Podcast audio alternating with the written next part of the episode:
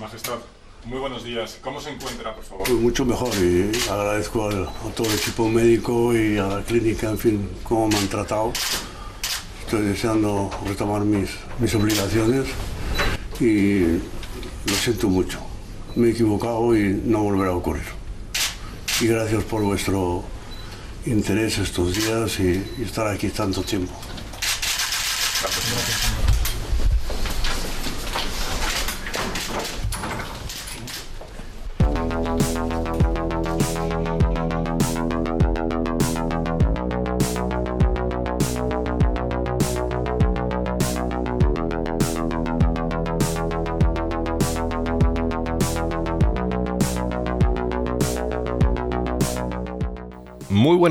Sean bienvenidos a una nueva edición de Tertulia Prohibida, la tertulia de Luna de Lobos. Déjenme que les cuente una historia para abordar el tema de hoy. Los de mi generación, los del año 1978, vinimos al mundo con un pan bajo el brazo recién horneado que se llamó Constitución. Con nosotros nació el periodo democrático más largo y estable de la historia de España. Ahora, tanto tiempo después, si echo la vista atrás, soy consciente de que tuvimos la fortuna de crecer al abrigo de un tiempo sin demasiados sobresaltos, a la vez que el país prosperaba despacio, pero con paso firme y sobre todo siempre hacia arriba.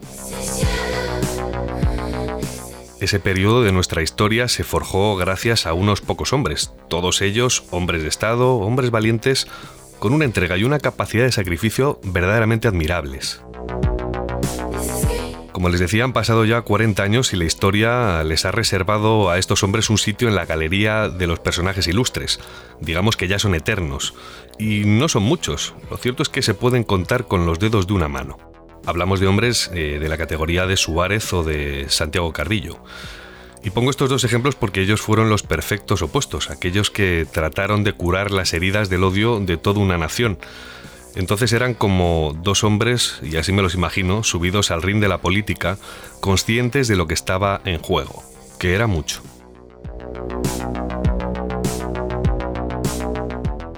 Y en medio de todo este panorama de incertidumbres, se perfiló de forma muy clara la figura de un hombre solo, un hombre cuyo cometido era el de tutelar y conducir al país hacia la democracia, el desarrollo y la modernidad, todo ello a la vez que el pueblo se sacudía de encima nada menos que 40 años de dictadura. Imagino que ya saben de quién les hablo, es el rey Juan Carlos I. Pues bien, en aquel momento no era más que un joven con una corona de papel, un futuro incierto y una herencia más que indeseable, porque había sido urdida en el franquismo. Pero ese rey joven inexperto, Resulta que también era simpático y afable y no tardó mucho en ganarse el respeto y la confianza de la mayoría de los españoles. Se le llamó Juan Carlos I el Campechano.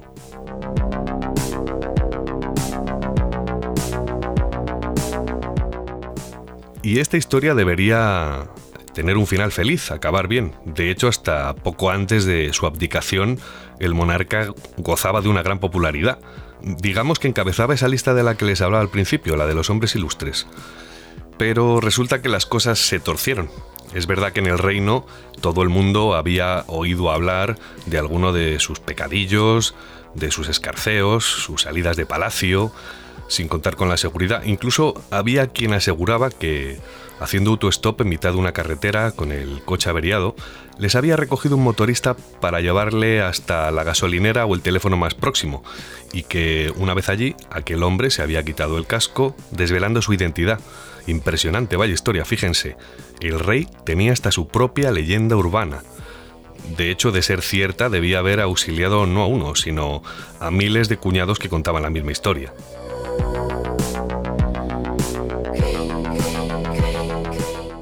Y la verdad es que toda esta narrativa, toda esta historia, la del rey, era una historia redonda. Todo era perfecto hasta que alguien, por primera vez, rompió el pacto de silencio y abrió la caja de Pandora. Y con los truenos salieron a la luz además una lista imparable de escándalos que ensombrecieron al personaje tanto que para proteger la continuidad de la institución monárquica y de los Borbones, el campechano no tuvo más remedio que abdicar. Bueno, como ven, en esta tertulia prohibida vamos a hablar del rey, de todos sus secretos y vamos a desnudar al personaje, incluso repasaremos el linaje de los Borbones, que no es muy conocido, y el legado que dejaron en nuestro país. Comenzamos.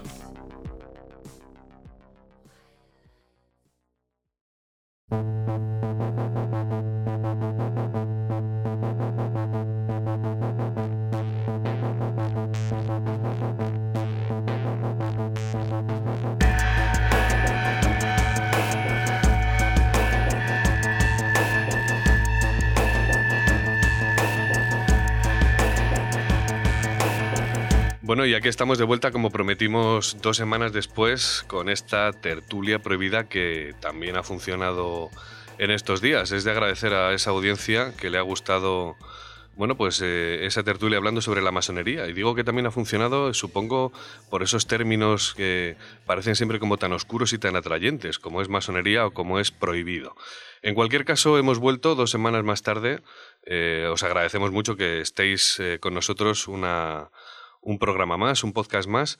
Y nada, simplemente presentar. Hoy vamos a hablar sobre la monarquía, vamos a hablar sobre el rey Juan Carlos I, el rey emérito, vamos a hablar sobre los Borbones, pero sobre todo vamos a hablar sobre eso que se ha publicado últimamente, que lleva ya tiempo con un run run en los medios de comunicación por primera vez en mucho tiempo, porque antes estaba prohibido y ya hablaremos sobre esto.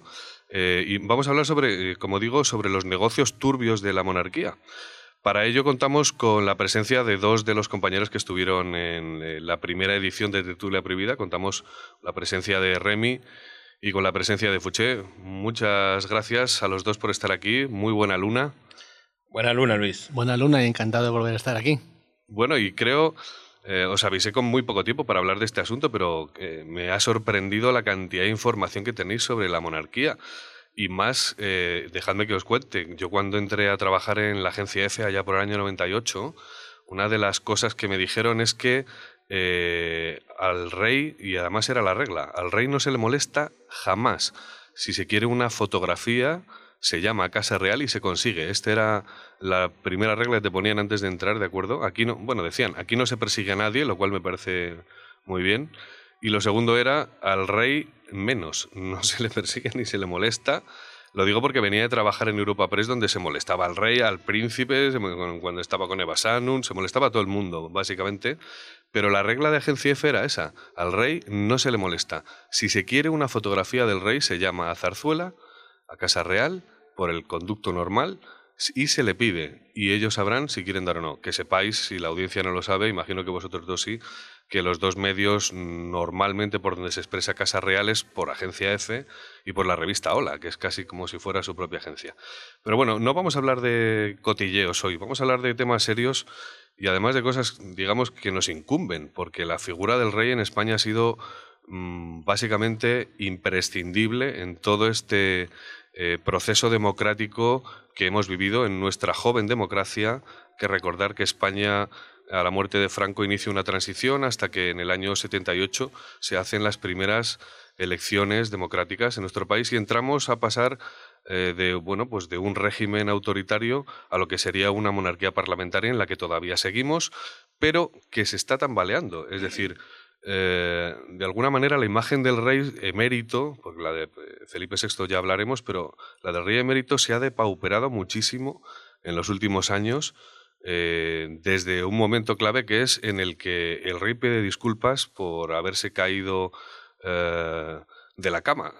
creo que fue cuando estaba cazando elefantes con Corina allá por Botsuana, y creo que esto, bueno, esto fue hace algunos años, fue cuando pidió perdón, que es como habéis oído en la introducción, al, a la tertulia de hoy. Pero dejadme que lea, chicos, una, un titular. Bueno, en realidad fue un antetítulo de una noticia que se publicó hace, hace unos meses. Y dice así. En 1977, el rey Juan Carlos I recibió del todavía príncipe saudí Fad bin Abdulaziz el montante de 100 millones de dólares a interés cero con el supuesto objetivo de fortalecer la democracia. Estamos hablando de 1977. Y ahora os voy a contar lo que dice la revista Forbes hace escasas semanas sobre la monarquía española y sobre sus cuentas. Estima la revista Forbes, sabéis que hace una estimación de las fortunas más grandes en el mundo, y sin saber exactamente muy bien en qué puesto está, dice que la monarquía española acumula la para nada despreciable cifra, cifra de 2.000 millones de euros. ¿Cómo es esto posible en una eh, entidad, bueno, digamos, en, bueno, en una institución que ahora os leo también cuál es la asignación, pero la asignación, mira, la familia real recibe una asignación anual de dinero público de 8 millones cada año y que está reflejada en los, en los presupuestos generales del Estado. ¿Cómo es posible que hayan acumulado esa cantidad tan vasta de dinero en todos estos años? Abro el debate, chicos. Bueno, Luis, eh, lo primero, en cuanto dices lo del tema de la información, ten en cuenta que la masonería domina el mundo, entonces esto para nosotros es un juicio de faltas. Bueno, fuera de, bromas, el tema de la monarquía, efectivamente, en palabras de, de Jorge Bestringe, el rey emérito era el tapón que estaba en una botella de gaseosa. Entonces, en cuanto la botella de gaseosa se ha agitado bastante y el tapón, por el paso de los años, se ha visto debilitado, ha caído el tapón y la botella de gaseosa está como está, que es el sistema democrático español, y el tapón está como está. Eh, se ha intentado poner luego uno de rosca e intentar que no se esparza mucho líquido. Pero la cuestión es que ¿Qué fue antes, el huevo o la gallina? Bueno, ha sido un proceso de, descomposición de lo que mal se llamó el sistema democrático español del 78. Que ha habido un, régimen y que estamos en un régimen de, libertades, sí, pero lo que tenemos ahora es el franquismo, ¿no? De la ley a la ley. Remí. Bueno, Luis, Luis, te referías a cómo es posible, esa ha sido tu, tu pregunta. Bueno, la pregunta en realidad se responde por sí sola. ¿Cómo es posible que alguien que tiene una asignación de 8 millones de euros al año, después de 40 años, tenga 2.000. La respuesta es muy simple. Si no, si no lo has ganado, solo tienes que haber sacado de otro sitio. Y si no tienes una fuente de obtención de dinero una fuente de ganancia conocida, pues está claro de dónde lo has sacado. Pero se puede aplicar al rey o se puede aplicar a cualquiera. Si tú estás cobrando el seguro de desempleo de 500 euros y te compras cada año un Mercedes de 200.000 y no tienes ningún trabajo conocido, pues está claro de dónde tienes que sacar el dinero. Desde luego, de una fuente lícita, imposible.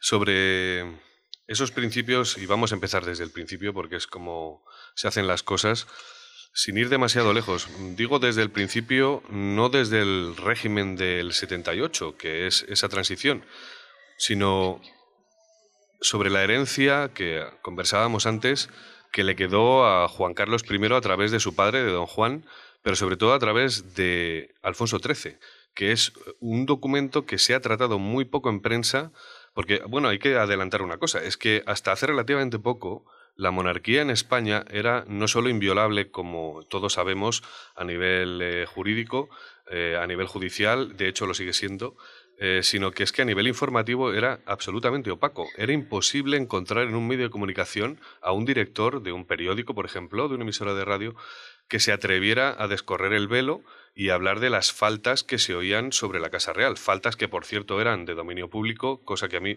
me dan exactamente igual como eran los problemas de faldas del de, el rey Juan Carlos, con todas esas historias de que alguien había visto siempre. Siempre había alguien que, por cierto, se había encontrado a Juan Carlos con un casco en una moto, en un parador, en una gasolinera, o le había ayudado. Cosas tan estrambóticas como esta, pero que quiero decir empecemos, si queréis, ya iremos más atrás, pero empecemos sobre esa herencia dentro de la opacidad de estos años que se ha levantado, esa opacidad, eh, por la herencia de Alfonso XIII. ¿Qué, sabemos sobre qué recibe este rey eh, emérito, Juan Carlos I, que tenemos que eh, visualizarlo en Estoril, en el exilio prácticamente, sin saber si van a volver a reinar o no, con don Juan, que no reinó jamás y no es porque su, su hijo abdica en él durante unos segundos? Y se convierte en rey de España solo por unos segundos, pero ¿qué sabemos sobre esa herencia que reciben y que, como digo, es tan, eh, es tan secreta? aquí para hablar de esto tenemos dos opciones. O bien contamos eh, la explicación que no se nos ha venido dando, ¿no? el cuento de los niños, de una persona que trajo la democracia, eh, una persona que bueno, ha tenido un peso internacional tremendo con muchísimos amigos, se ha favorecido mucho a nuestro país y le tenemos que dar las gracias. Y junto con Adolfo Suárez, pues han construido este sistema. Bueno, eso no lo vamos ni a juzgar ni a repetir porque ya está muy mascado. Podemos darle otra óptica. Y a otra óptica, efectivamente, eh, nos tenemos que, ir un poquito más atrás y tenemos que ver, pues bueno, esto es como todo. Siempre alegan cuando hay un dinero que no se puede justificar que viene de una herencia. Aquí la famosa herencia de, Alfonso XIII, que, nadie, bueno, no tiene muy claro la, cuantía de la misma, los documentos que acreditan la misma, de dónde salió esto. Pero claro, nos metemos con los comunistas y con Negrín, el oro de Moscú que nos robaron, que es verdad, pero, ¿qué pasa? Que se fue Alfonso XIII después de que ganan las candidaturas monárquicas unas elecciones y aún así en el año 31 se va al exilio y se va lleno de billetes o, esa herencia de dónde sale. Es decir, de ahí emana un poco todo. Y luego, por otro lado, eh, el señor eh, Juan Carlos es rey de España no porque sea en muchos casos el hijo de su padre, sino porque su excelencia generalísimo quiso. Es decir, no es, eh, no es un hijo de un rey. Eh, los reyes suelen ser los hijos o los herederos de un rey. En este caso no fue así. Esta persona es eh, heredero, príncipe de España y heredero de, la monarquía porque lo quiso un dictador. Entonces, de ahí sale todo. Luego podremos juzgar si está bien, si está mal, si no llega a ser eso hay una guerra, eso es la explicación, pero los hechos son tozudos. Y es que el heredero legítimo no fue el rey de España, que en este caso era eh, el padre del rey, y fue él.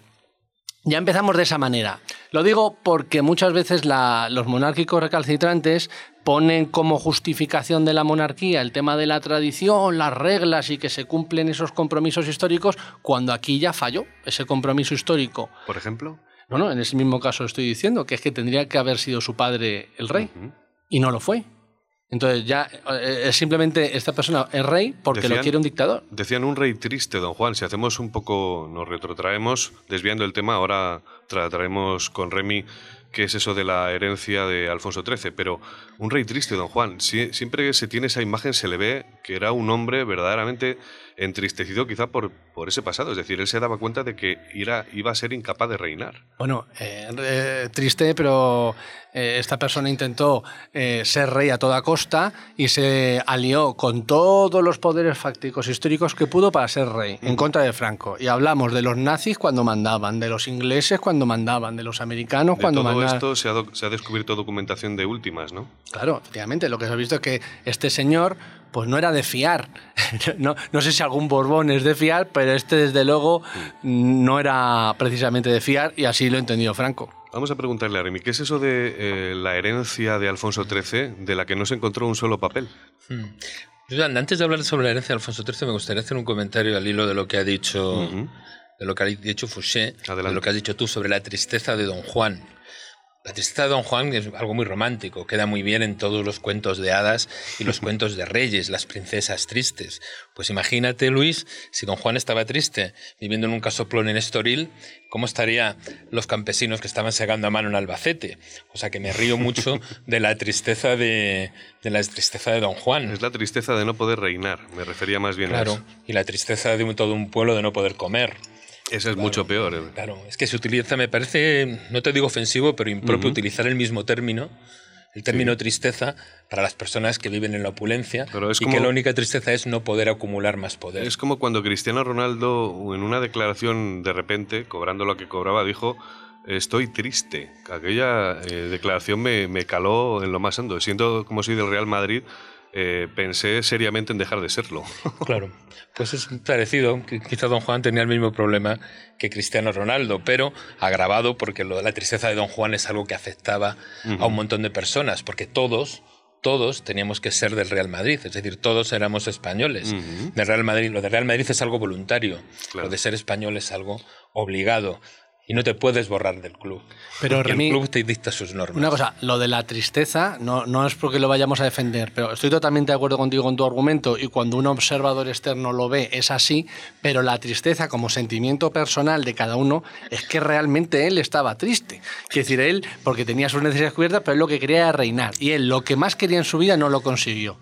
Esto ponemos una analogía, cuando dijo Esperanza Aguirre que no llegaba a final de mes, lo ve Bueno, cualquiera y dice, tremendo, y dice, pero si esta persona cobra 7.000 euros, ¿cómo no llega? No, no, no, hay que explicarlo. Si ella cobra 7.000, pero gasta 10.000, efectivamente no llega a fin de mes. Es decir, cuando uno, un, un externo dice, joder, no llega hasta con 7.000 y otro con 1.200 y alimenta 3, pero bueno, para diferenciar un poco lo- el tema interno del tema global y visto desde fuera. Mm. Ya Vamos ahora, Remy, con el tema de la herencia, porque creo que es importante. Es verdad que podríamos eh, bueno, ir mucho más atrás. Podríamos hablar de Fernando VII. Luego hablaremos de las guerras carlistas, si queréis, para que, digamos, eh, hablemos de toda. eh, bueno, todo lo duro, todo. todo lo peor que la monarquía, mm, que los Borbones trajeron a España, es decir, todo el dolor que administraron a nuestro país con las guerras carlistas y una serie de cambios políticos muy tremendos que ocurrieron aquí. Pero sí que me interesa esa parte porque es quizá del siglo pasado, pero es de las más recientes, que es cuando se produce la restauración borbónica después de la dictadura de Primo de Rivera. Bueno, pues Luis, Alfonso XIII, como todos sus antepasados, administró el país como una finca propia, como un cortijo propio, en el que el Estado y su persona eran prácticamente lo mismo. Tampoco había evolucionado mucho el concepto de l'état c'est moi de Luis, de Luis XIV. Se había modernizado, pero la práctica seguía siendo lo mismo, igual que hoy en día. El rey seguía siendo el jefe del ejército, igual que hoy en día. Cuando habla el rey, todo el mundo escucha, acepta lo que dice, el rey sigue siendo inviolable. Luego, luego si quieres o si me das la oportunidad, explicaré que la inviolabilidad va unida al concepto de violabilidad, es decir, si el rey es inviolable es porque los demás somos violables, incluidos nuestros bolsillos. Y bueno, Alfonso XIII administró el país como si fuera su cortijo, como todos sus antepasados, y eh, realizó inversiones con todo, toda la fortuna que tenía también de sus antepasados. Nos remontamos, no recuerdo mal, Isabel de Farnesio, en su testamento, tenía una fortuna de 45 mil, perdón, 45 millones de reales. Estamos, estamos hablando del siglo XVIII, 45 millones de reales. Bueno, pues ese dinero, lógicamente, pasó de mano en mano. Todos hemos oído hablar de las joyas de la corona, las joyas de pasar, etcétera, etcétera. Llegamos a Alfonso XIII. Alfonso XIII tenía intereses, por ejemplo, la Compañía Metropolitano de Madrid. El Metro de Madrid se llama Compañía Metropolitano Alfonso XIII, ese era su nombre original, porque él invirtió, invirtió ahí con todas las prebendas, las prerrogativas y podíamos llamarle la información privilegiada de la que podía disponer en su día, es decir, invertía sobre seguro tenía inversiones en lo que era la compañía de automóviles hispano-suiza y también tenía inversiones, estoy hablando de lo principal, con su amigo el conde de Romanones, en las, la compañía de minas del Rif. Eh, las guerras de África, las guerras coloniales, la Sí. guerra de Marruecos, se originó por defender esos intereses, esas minas, los intereses del rey, esa compañía, y no se dudó en utilizar el ejército, es decir, a cientos de miles de, de desgraciados, a los que se mandó a morir a Marruecos como perros, descalzos y sin comida. Yo Por recomiendo... que esto en los libros de historia no se estudia así, que lo sepáis. Bueno, yo recomiendo a, lo- a los oyentes que lean la trilogía La Forja de un Rebelde de Arturo Barea, sobre todo el primer, el primer libro, donde cuenta muy bien, él estuvo en la guerra de África, y cuenta muy bien el negocio que los propios militares y el propio rey tenían en la guerra de África. Se quedaban con el dinero de las mantas, se quedaban con el dinero de las raciones de, sol- de los soldados, se quedaban con el dinero del armamento y mandaban allí a todos los desgraciados a morir. De ahí surgió en gran parte la Semana Trágica de Barcelona y todos los movimientos anarquistas catalanes de principios del siglo, del siglo XX. El fenómeno que se conoce como el pistolerismo, ¿no? Claro. Y de ahí, de ahí le vino la fortuna Y el bandolerismo, que también es andaluz, pero en Cataluña también ocurrió en aquella época, por cierto.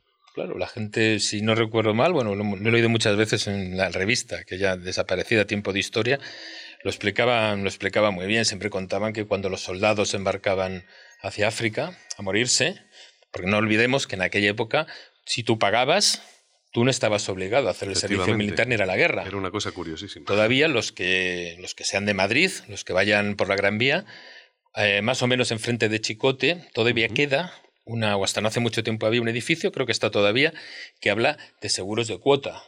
Es decir, pagabas un seguro, si te tocaba ir a la mili, tú pagabas, la compañía de seguros pagaba lo que te correspondía para no tener que ir a morir a África. Bueno, Alfonso XIII hizo su, su fortuna, lo, lo echaron, ya lo, bueno, lo dijo Valle, que lo echaron por, no lo echaron por rey, lo echaron por ladrón. Valle Inclán me refiero, y luego nos han vendido la imagen de un señor triste, alejado de su país, prácticamente viviendo en Roma en la indigencia, viviendo en un hotel. Bueno, mm, viviría en un hotel porque quería, pero desde luego su fortuna era inmensa y su dinero estaba fuera de, fuera de España. La famosa herencia de Alfonso XIII, de la que tanto se ha hablado, eh, se refería a varias cuentas en, varias cuentas en bancos suizos. Y la pregunta del millón, en un régimen o una institución tan blindada como es la monarquía en España, si eso ha llegado a conocimiento de la opinión pública, ¿qué es lo que puede haber detrás? No creo que todo haya surgido a la luz en un régimen blindado. Esa es la, esa es la fortuna de Alfonso XIII. Yo creo que al final todo sale de lo que, lo que has dicho al principio, Remí de, del concepto de, del Estado o de ciertos elementos del Estado, desde Alfonso, desde Luis XIV, como que como propiedad privada, ¿no? Pasaba con, pasaba con el Congo, con el rey Leopoldo, que es que era su jardín, era una propiedad privada de él, ni siquiera de la monarquía, sino de él como mm. persona. Eh, y de ahí salen todos los intereses. Y al final, eso conlleva que, como en todas las inversiones, pues hay crisis cíclicas, hay buenas y malas inversiones y a veces los, los reyes, al igual que todos los propietarios, pues se quedaban sin liquidez le pasó a la monarquía absoluta francesa y tuvo que convocar a los estados generales, no porque quisiera más democracia, no porque quisiera compartir su poder, sino para pedirles dinero, y ahí se lió todo, y de ahí vino la Revolución Francesa. Y lo mismo, eh, a nivel, eh, haciendo una analogía, se puede hacer aquí. Pues aquí no, no convocaron los estados generales, evidentemente, ya era una monarquía parlamentaria. Pero sí que es cierto que al quedarse el principal propietario del Estado sin liquidez o hacer mal las inversiones, pues tiene que tomar decisiones para recuperarlas. Y de ahí las guerras, de ahí las malas inversiones, al final nos vamos metiendo en un hoyo que no pagaba él, sino que pagaba el resto de los compatriotas españoles, hasta que llegaba la gota que colmaba el vaso y ya toma por saco. ¿no? De todos modos, yo voy a ser el contrapunto en, en esta tertulia, y no está mal, porque así vamos a poder hacer un toma y daca eh, no recuerdo exactamente cómo eran las palabras de Amadeo I de Saboya cuando se restaura, digamos, la monarquía no borbónica en España y se marcha después de un año y viene a decir algo así como me largo de aquí eh, cuanto antes porque este país es ingobernable. Quiero decir, eh, está claro que los Borbones, y ahora lo iremos desgranando a lo largo de la tertulia, tienen su aquel. Pero Amadeo I de Saboya tampoco se equivocaba en este periodo eh, de restauración monárquica eh, previo a la Segunda República y por supuesto previo a la Guerra Civil, en el que decía que se largaba de aquí porque es que era, vamos, que no, que no quería saber nada de España. Claro, es que no, no es que el país, en mi opinión, sea ingobernable. Es que los que quieren mantenerse siempre en el poder hacen que el país sea ingobernable cuando ellos no lo gobiernan, que es algo muy distinto. Interesante reflexión. Bueno, más allá de eso, y haciendo un poco fin, no toda la culpa lo tienen los Borbones de todos los males de, España. Decía Otto von Bismarck que, España es el país más fuerte del mundo porque lleva toda la vida intentando destruirse y no lo consigue. ¿no? Efectivamente, que hemos tenido el problema de la cúspide del Estado, pero España y los españoles no es un país fácil, es decir, ninguno, ninguno lo es. Pero sí que es cierto que las distintas concepciones que hay en España, eh, lo vemos en cualquier bar, ¿no? Si tú vas a un bar tienes siete personas y entre 12 o 14 opiniones. Eh, si vas a cualquier grupo, pues tienes dos o tres personas y cinco o seis excisiones. Es complicado. Y, eso, como bien has dicho Luis, lo vivió Amadeo de Saboya, eh, por cierto, miembro de la masonería, para hilar con el anterior programa que era un profesional al que fueron a buscar a ver si lo arreglaban. Y el profesional vino, vio y, se, fue, ¿no? Y se marchó. Pero es que la propia esta confrontación entre españoles de la que tanto se ha hablado viene determinada en parte o en gran parte, primero por el régimen monárquico y en la actualidad por la propia democracia. Vamos a hablar, si queréis, de esta parte del pasado eh, de España que conoce tan poca gente. Es curioso, y lo digo, bueno, pues he estudiado en la universidad, obviamente, eh, asignaturas de historia en la que se profundiza en la historia de España. Y es curioso y me llama mucho la atención por qué en el instituto, que es hasta donde llega la mayoría de la gente, eh, no se hablaba sobre las tres guerras civiles anteriores a la Guerra Civil Española del 36-39. Digo guerras civiles porque en su momento se llamaron así, pero con el tiempo se vinieron a llamar guerras carlistas. Y en estas guerras carlistas, vaya por Dios, estaban implicados los Borbones. Vaya tragedia más gorda la que nos cayó encima, eh, siendo tan eh, idiotas como pueblo de matarnos entre nosotros por poner a un rey o a otro, ¿no? Bueno, el, pueblo español nunca se mata entre él. Nadie quiere matar a nadie y que le maten. Al pueblo español lo han mandado a morir, que es distinto. Nadie puede sustraerse a estar encuadrado en un sector y que te manden a que te maten. Lo que pasa es que el odio, el odio, es un sentimiento muy subestimado y en España hemos sido de mucho odio, ojo. ¿eh? Mira, Luis, siempre, y luego lo que decía antes, siempre se ha hablado de eso de las dos Españas. El sentimiento de dos Españas está exacerbado por el régimen monárquico y posteriormente por la democracia. ¿Por Explícanos eso. Pues muy sencillo. La monarquía es o lo tomas o lo dejas. No hay término medio, no hay una monarquía media. La monarquía es un régimen absoluto, absoluto como tal. Entonces no hay una monarquía media, no se puede graduar. Bueno, podríamos hacer un referéndum, podríamos hacer un referéndum en un momento dado, en un régimen modernizado, eh, somos una democracia parlamentaria, es decir, perdón, somos, un, eh, somos una monarquía parlamentaria, que es, una cosa curiosa, porque no deja de ser, como tú dices y bien dices, un régimen, porque no hemos elegido al rey, pero imagínate que mañana hiciéramos un referéndum eligiendo al rey. Estoy convencido, ojo, que en España saldría adelante. ¿eh? Felipe VI, su imagen está bastante, bastante a la altura de la del monarca allá por los años 80, 90, ¿no? Aunque, aunque elijamos tener rey o no tener rey, la confrontación seguirá existiendo, porque se tratará de la imposición de un grupo mayoritario sobre otro grupo minoritario. Y estamos hablando de una imposición sobre un régimen, ya sea democrático, ya sea dictatorial, llámale H. Cualquier régimen supone la imposición de, la, de, una mayoría, entre comillas, porque si se basan los votos, podemos mirar la cantidad de gente que vota y la cantidad de gente a la que afecta esa decisión. Hablamos de una mayoría que impone su criterio sobre una minoría. Entonces, la confrontación está servida en cualquier régimen, en España más, porque le sumas el plus de incultura, de falta de formación que han mantenido las, las, élites durante años. Es curioso eso. Yo sobre este punto que habla de se puede hacer un referéndum, por supuesto, digo, pero yo creo que es una cuestión de dignidad. Es decir, cualquier jurista sabe que no se puede hacer en España un referéndum sobre tema impositivo, es decir, no podemos ser libres de y decidir hacer un referéndum sobre no pagar impuestos. Y, cualquier jurista también sabe que un contrato hecho entre dos personas con un término que tenga un vicio de la voluntad, es decir, yo firmo contigo que me someto y soy tu esclavo, eso, ese, contrato no es válido. Entonces, un referéndum en el que te digan, eh, ¿quieres un rey que, o quieres un jefe del Estado que lo va a ser porque es el hijo de su padre y así ad eternum y que no va a estar sometido a la ley? Bajo mi punto de vista y siguiendo el sistema jurídico español no sería válido.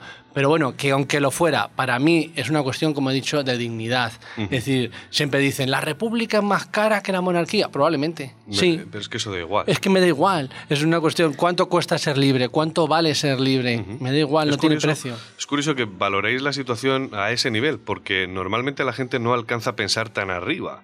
Quiero decir, la gente acepta directamente lo que tenemos y se queda con lo que hay y tampoco piensa mucho más allá. Pero dejadme que vuelva a romper una lanza por la monarquía española. Eh, he estado leyendo, porque vamos a hablar largo y tendido probablemente en alguna edición de Tertulia Prohibida sobre el 23F.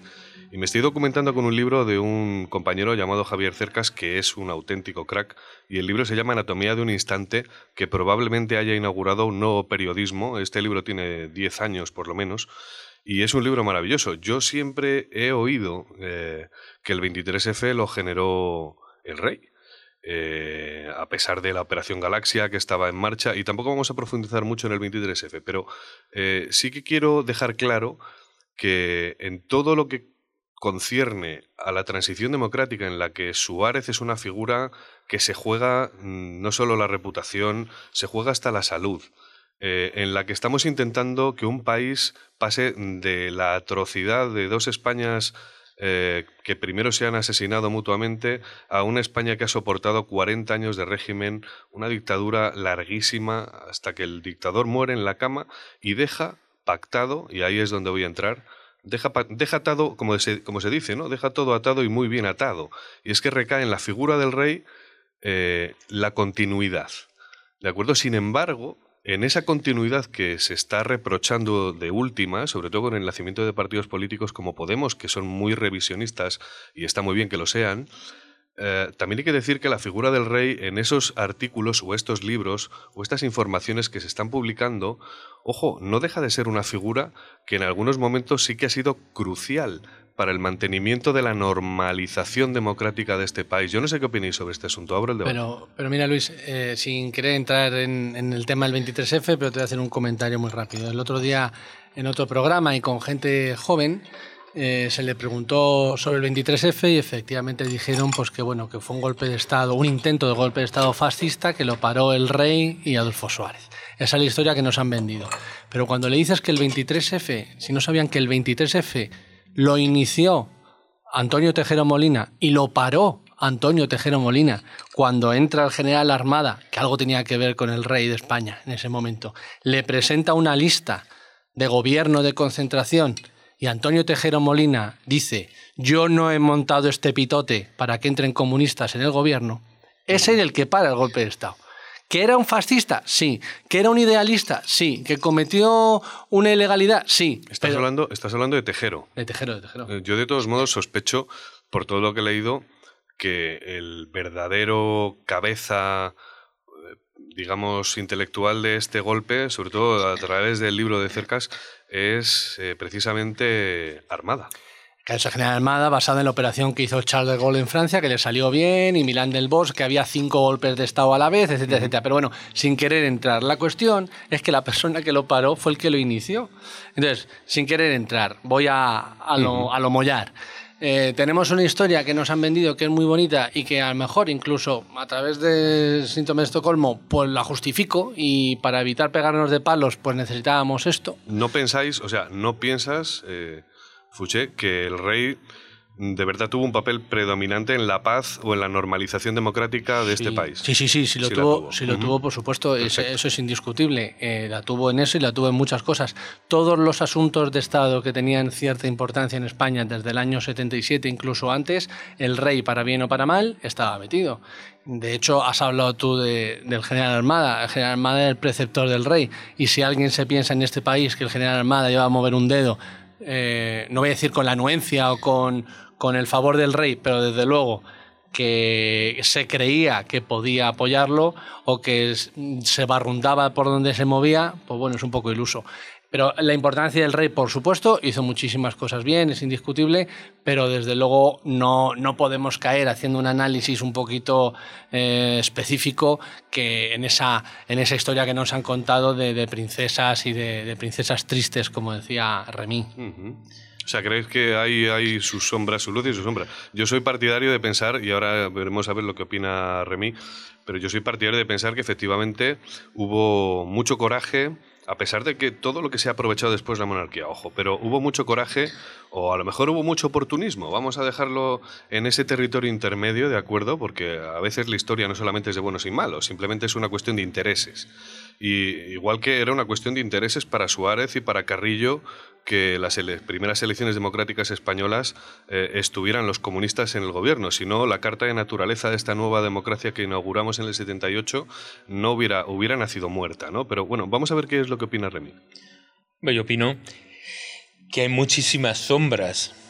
Cuando hay muchísimas sombras como algo tan público, tan notorio con tantísimas personas implicadas como es un golpe de Estado, cuando después de 40 años todavía sigue habiendo esas sombras. Y tienen que ser los periodistas los que intenten esclarecer la verdad, porque el Estado nunca ha sido capaz de hacerlo, todo indica o todo nos induce a pensar que hay algo que no se nos quiere contar, porque sin embargo el Estado de otro tipo de, de otro tipo de actos delictivos, vamos a, hablar claramente, por ejemplo, de ETA, se sabe prácticamente todo. Ojo, yo creo que hay muchísimas... Eh, tienes toda la razón, ¿eh? pero déjame que te haga este paréntesis, perdona que te interrumpa.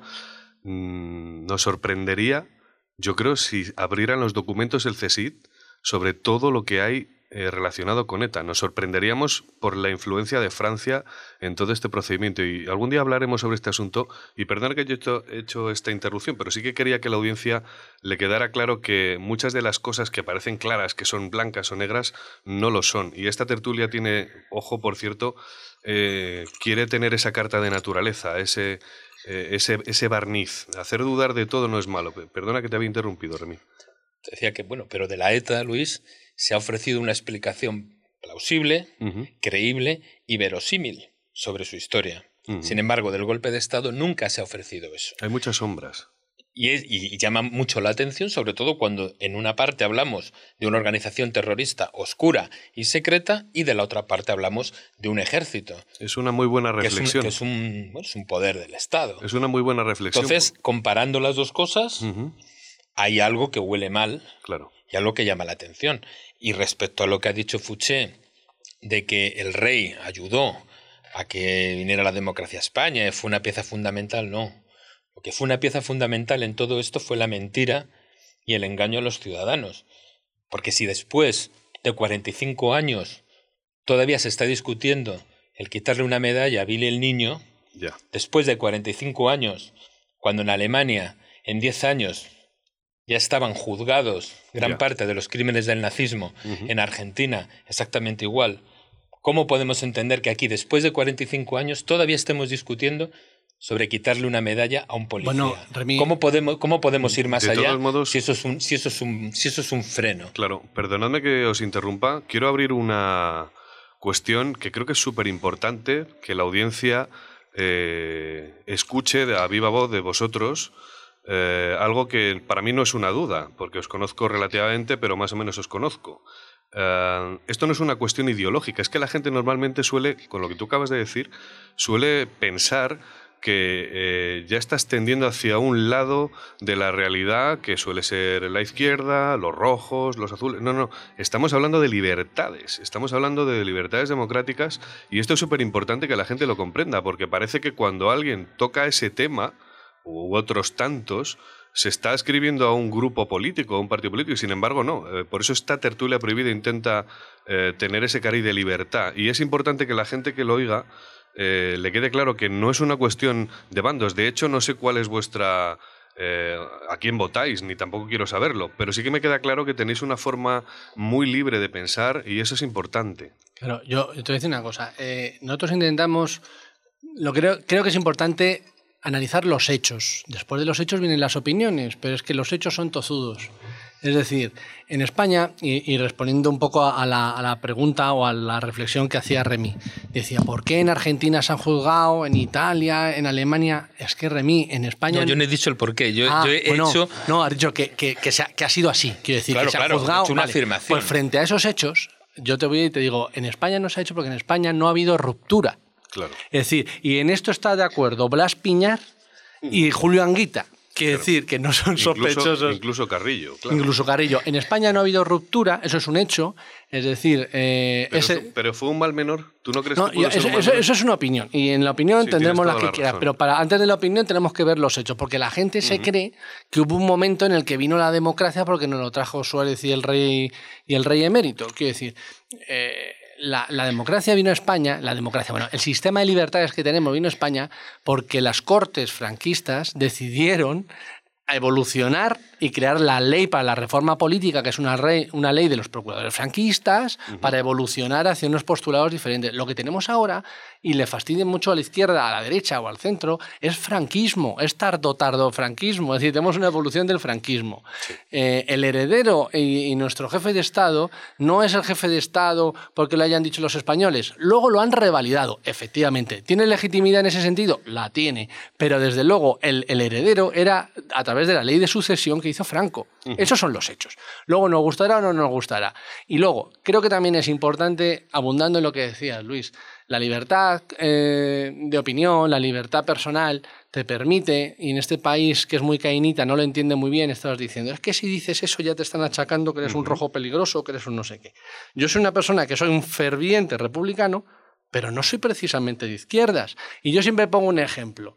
Mira Donald Trump o Nicolás Sarkozy o Ronald Reagan. Son republicanos. En el caso de los dos últimos, son doblemente republicanos o triplemente republicanos. Son republicanos porque están en una república y porque encima están en el Partido Republicano. Nos falta cultura política, esa claro, es la cuestión. Entonces, por eso para mí es muy importante primero ver los hechos y luego, una vez que tengamos claro los hechos, vamos a las opiniones. Pero es que los hechos son tozudos. Y a mí alguien que me discuta que en España ha habido una ruptura y entonces ha venido la democracia y hay división de poderes y etcétera, etcétera, pues, pues, es que no es opinable porque estamos opinando es una mentira, que lo podemos hacer, también podemos opinar de los dragones. Vamos a hacer un paréntesis porque sobre este tema de la monarquía, porque sé que estamos con las personas adecuadas para hablar sobre este asunto. ¿Creéis, y a mí me da la sensación de que pudiéramos, eh, pudimos entrar en una segunda transición, eh, sobre todo cuando, y, y entendedme bien, ¿eh? cuando se produjo todo el fenómeno del 15M, y se sacudieron las estructuras del sistema, tales así que el rey llegó a abdicar, porque se levantaron las alfombras, se abrieron las ventanas y se, descubrieron cosas que hasta entonces eran impensables. No solo, ojo, yo había oído muchas, ¿eh? cuidado, y ahora hablaremos de una de ellas, que es el dólar por barril. Eh, y lo ha habido de algunos empresarios españoles muy importantes y de algunos otros no tan importantes, así como los problemas de faldas del rey, pero eh, ahí sí que os pido que no entremos porque me da exactamente igual los problemas de faldas del rey y si está con Corina o no está o la reina, es que eso me da exactamente igual, es algo tan personal que considero que no deberíamos de entrar en ello. Eh, esto no es salsa rosa, ni somos Telecinco ni por supuesto lo seremos jamás, pero ¿no os parece que estamos viviendo una segunda transición o se inició una segunda transición en la que probablemente resolveremos muchos de esos problemas de los que estáis hablando? Bueno, eh, una transición implica saber de dónde se viene y saber hacia dónde se quiere ir. En el caso del, del, suicidio de las cortes franquistas del que ha hablado Fouché, se sabía de dónde se venía, pero nunca se nos dijo a dónde se quería a dónde se quería ir. De hecho, seguimos hablando, tú lo has hecho ahora, de una segunda transición. Quiere decir que la primera no tenía ningún objetivo. Tenemos que volver a hacer otra. Es una transición eterna. Y a mí me recuerda a la transición gatopardista. Gatopardiana. Lo que, pasa, lo que pasa es que, quiero decir, es que España es un país con una democracia. Es verdad que tenemos una historia democrática bastante larga.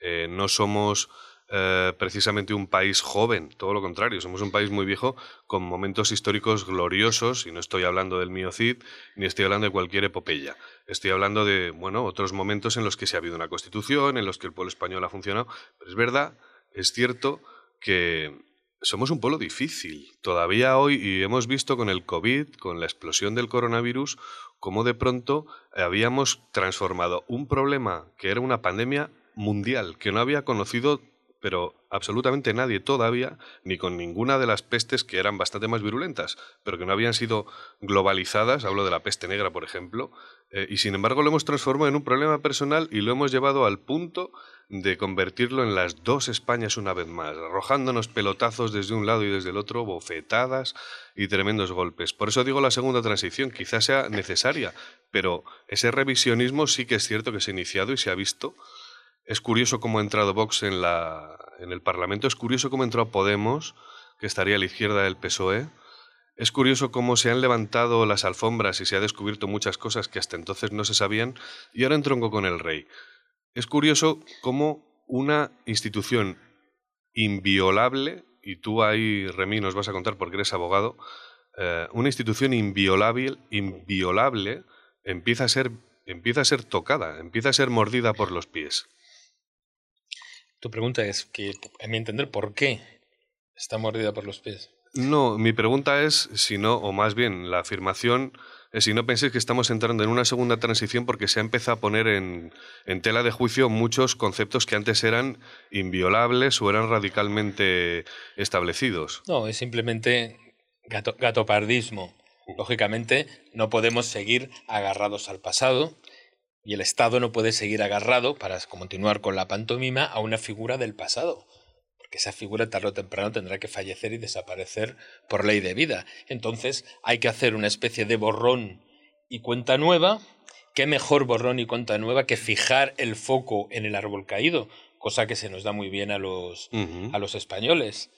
La gente queda satisfecha y se nos dirá, este es distinto, este nuevo Borbón es distinto, los hijos no deben arrastrar los pecados de los padres. Sí, en las familias normales debe ser así, pero en unas familias cuya legitimidad proviene de la historia y proviene de la sangre, son ellos los que tienen que demostrar que esa tradición no la mantienen hasta ahora, lo que nos demuestra esa misma tradición que les sirve para mandar o para gobernar, nos dice que todos hasta ahora no se han comportado de una manera correcta, desde Felipe V hasta el último, hasta el último rey. Entonces, si su poder se transmite por la sangre, todo hace suponer, salvo que se demuestre lo contrario, que las actitudes y los comportamientos también se han transmitido. Si queremos creer en un cuento de hadas, tenemos que creer en el cuento completo. No solo vamos a creer en la princesa, pero no vamos a creer en el cazador. Tenemos que tragar el cuento completo, todo va en el lote. Mira, Luis, eh, las dos supuestas transiciones, en un- la primera transición eh, el señor Suárez evolucionó, eso sí que fue una transición, porque evolucionó desde ministro y secretario general del movimiento, con camisa azul y medalla, Sí.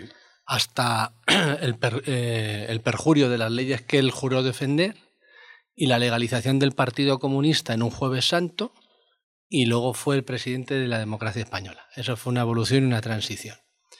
Y en la segunda supuesta transición, a raíz del 15M, y yo estuve ahí el primer día, hemos tenido una evolución también de una organización que se llamaba Juventud sin Futuro, que estaba presidida por el señor Espinar, Junior, el padre es el de las tarjetas Black, Junior, y por la señora Rita Maestre, y también ha habido una evolución, porque era una juventud sin futuro y han conseguido un futuro en base a- al sustento del erario público Ujú. muy importante.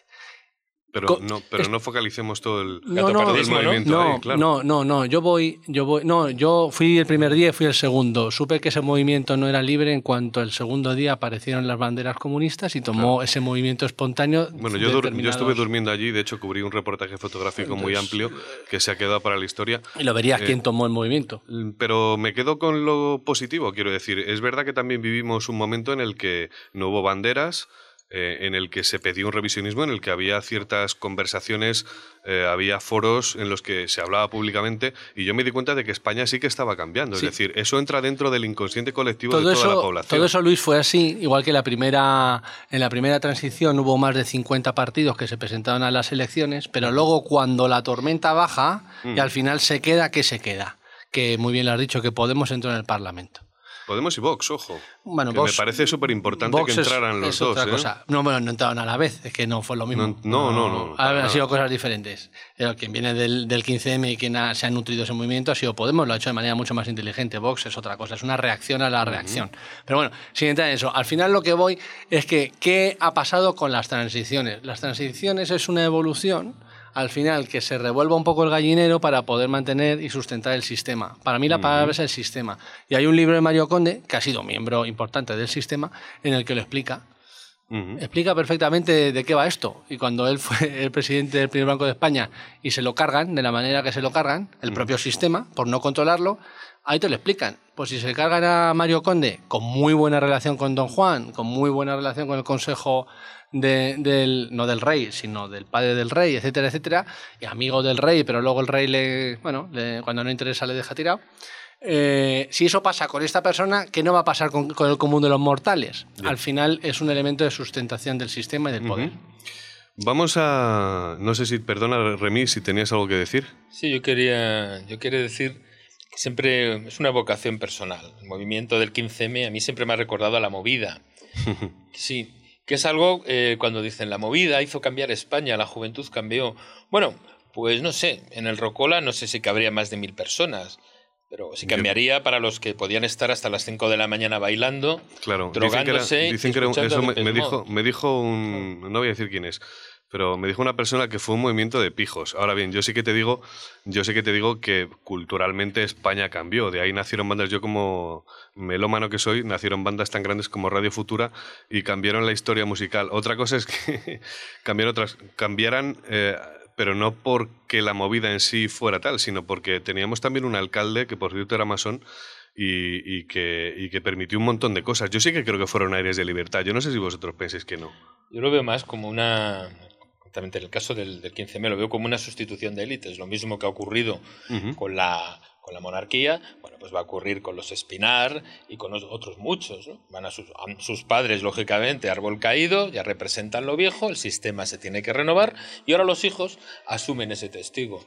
En cuanto a la movida, la renovación de la movida, pues al final no sé en qué se ha traducido, pero yo recuerdo que en el año 82 podías hacer con total libertad una, una película de monjas heroinómanas, todos recordamos Entre Tinieblas, a la que por cierto en las versiones que ponen en el cine le han cortado los 10 primeros minutos, nadie sabe por qué, eh, porque había, había más al principio, pero bueno.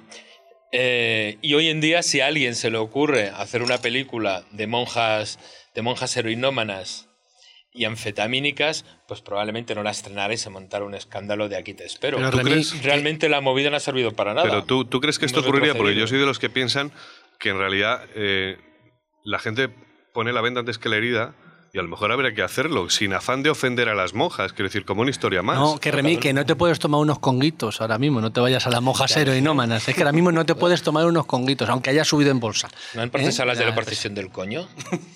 Bueno, claro, es cierto. Estamos en el siglo XXI. Yo, mira, habéis hablado de una cosa que para mí es mi, mi leitmotiv, mi leitmotiv de, de, al final, ¿qué explico yo el comportamiento político eh, en los diversos sistemas? Y es la ley de hierro de las oligarquías, de Robert Michels. Eh, hay un grupo de gente como Wilfredo Pareto, como Michels, que te lo explica y te dicen la frase, dice, puede que triunfen los comunistas, pero no va a triunfar el comunismo. Es decir, la ley de hierro de las oligarquías, que es extrapolable a cualquier sistema y a cualquier organización, te dice, como tú has dicho antes, Remy, a una sustitución de élites. Ha habido una evolución y llegó la Revolución Francesa y ¿qué triunfaron los sans-culottes? No, Triunfaron los burgueses frente a los aristócratas. Luego, después de los burgueses, llevó la revolución brusa- rusa. ¿Quién triunfó? ¿Los obreros? No, el Soviet Supremo, que eran los, las élites de los obreros que, que hablaban en nombre de ellos. Entonces, ¿cuál es el modelo para vosotros válido? Porque intento llegar al final de vuestra reflexión y no encuentro el punto. ¿Cuál sería esa utopía? Yo cada uno tendrá el suyo, yo tengo el mío. Eh, mi, mo- mi modelo es el republicanismo. Estamos hablando de monarquía que va muy ligado a república. El republicanismo no entendido como oposición a monarquía, sino un sistema que viene desde Aristóteles, pasando por Maquiavelo, las repúblicas eh, italianas. Eh, estamos hablando de los federalistas norteamericanos. ¿En qué se basa? En el gobierno mixto, en el gobierno li- eh, limitado. Al final, un concepto que dicen los británicos, el check and balance. Cuando tienes distintos poderes, que ninguno sea omnímodo y que uno se controlen a los otros y a poder ser que sean elegibles, eso te hace que eh, todas las, pues bueno, los componentes del ser humano que somos excesivos, por así decirlo, el ser humano es un ser excesivo que siempre quiere poder y siempre queremos más y cuando un poder tiene poder, quiere poder ilimitado, pues hace que se controlen unos a otros. Si hacemos una democracia cuanto más democrática, mejor. Cuanto más poderes con mayor libertad y de control entre ellos, eh, eso realmente eh, redundará en una libertad individual y en una libertad colectiva. Esto ligado, esto es compatible con un jefe de Estado que sea tal porque es hijo de su padre. Pues bajo mi punto de vista, no. Ya. Hemos hablado del régimen del. Digo régimen del 78 porque es eh, la palabra que se ha impuesto en esa última segunda transición de la que estábamos hablando. Eh, yo sí que pienso que ha habido un revisionismo histórico bastante importante. Yo sí que creo que es verdad que han cambiado o que pueden cambiar las élites. No obstante, ha habido muchas reformas que acabarán entrando a nivel jurídico, a nivel de inconsciente colectivo de la población. Es decir, la población también crece con todo esto y ha crecido. Pero vamos a ir a un dato y retomamos ya con la parte borbónica de esos negocios, de esa cifra de 2.000 millones que daba Forbes hace algún tiempo sobre la monarquía borbónica, sobre esa fortuna. Ah, vamos a hablar de las comisiones que con Franco se, digamos, se instauró. Es decir, eh, de alguna forma Franco le prometió a Juan Carlos en esa, digamos, transición tutelada que, eh, que el dictador, eh, bueno, pensó para España, como digamos, estaba todo atado y muy bien atado, eh, le dejó algo dicho y es como que, eh, como que cobraría de cada barril de crudo que España importara de Arabia Saudita entre un euro, perdón, entre un dólar y dos dólares. Hay que decir que estas declaraciones, que las he- yo las había oído mucho antes de que se publicara esto, lo he oído de gente que está en las más altas esferas empresariales, pero esto lo vino a decir uno de los, eh, de los digamos, mm, mandos de la junta directiva de CAMSA hace algunos años que hizo esas declaraciones, que es un economista neoliberal, y afirmó que era cierto, que bueno, que se recibía entre un dólar y dos dólares por cada barril. Hay que decir que un petrolero, puede traer más de 200.000 barriles en cada viaje, ¿de acuerdo? Y el crudo es absolutamente estratégico. Con esto inauguramos toda esa parte eh, de la tertulia en la que hablamos de cómo se han forjado toda esta fortuna. ¿Habéis oído hablar de lo del dólar por barril? Yo sí he oído hablar de lo del dólar por barril. Lo que pasa es que nunca, he entendido muy bien, nadie, nadie ha explicado, por lo menos yo no, lo, no tengo conocimiento de ello, cuál era la dinámica por la que ese dólar del barril iba de X al bolsillo de B. Nadie, mm, por lo menos a mí nadie me lo ha, me lo ha explicado cuál era la dinámica. Lo que sí o sea, ahí lo que estás planteando es la duda de si es cierto o no, porque todavía no se ha publicado, ¿no? No, no, lo que planteo es que, no, por supuesto que no dudo que debe ser cierto, porque si ha salido a la luz, como he dicho antes, en un régimen tan blindado, algo debe haber, si no es imposible que hubiera salido. Pero lo que no entiendo muy bien es el sistema por el que el dinero pasaba del bolsillo de A al bolsillo, nunca mejor dicho, de B.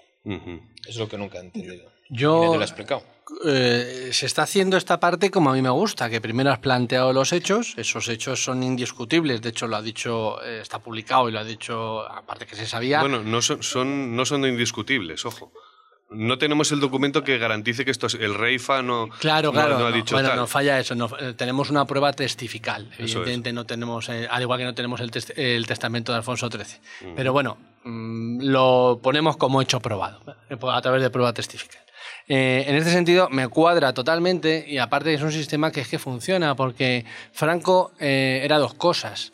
Una cosa era pragmático y otra cosa era estadista. Estadista porque se lo podía permitir, es decir, un tío que tiene unas elecciones dentro de cuatro años, a lo mejor no se puede permitir ser estadista, pero Franco, una vez que gana la guerra, sí que se puede permitir y fue estadista. Y él conocía muy bien a los Borbones y, él, bueno, no podía confiar en Don Juan, por motivos diversos, eh, sí que tuteló y, eh, el tema de, de, don Juan Carlos y, y al conocer los Borbones dijo, este hombre se tiene que ir por comisiones para que funcione. ¿Por qué no podía confiar en Don Juan, Franco? Porque le había dado durante los 40 años que gobernó entre 5 o 6 intentos de golpe de Estado con diversas fuentes. Estaba conspirando continuamente contra él de una u otra manera y encima haciendo de la pelota.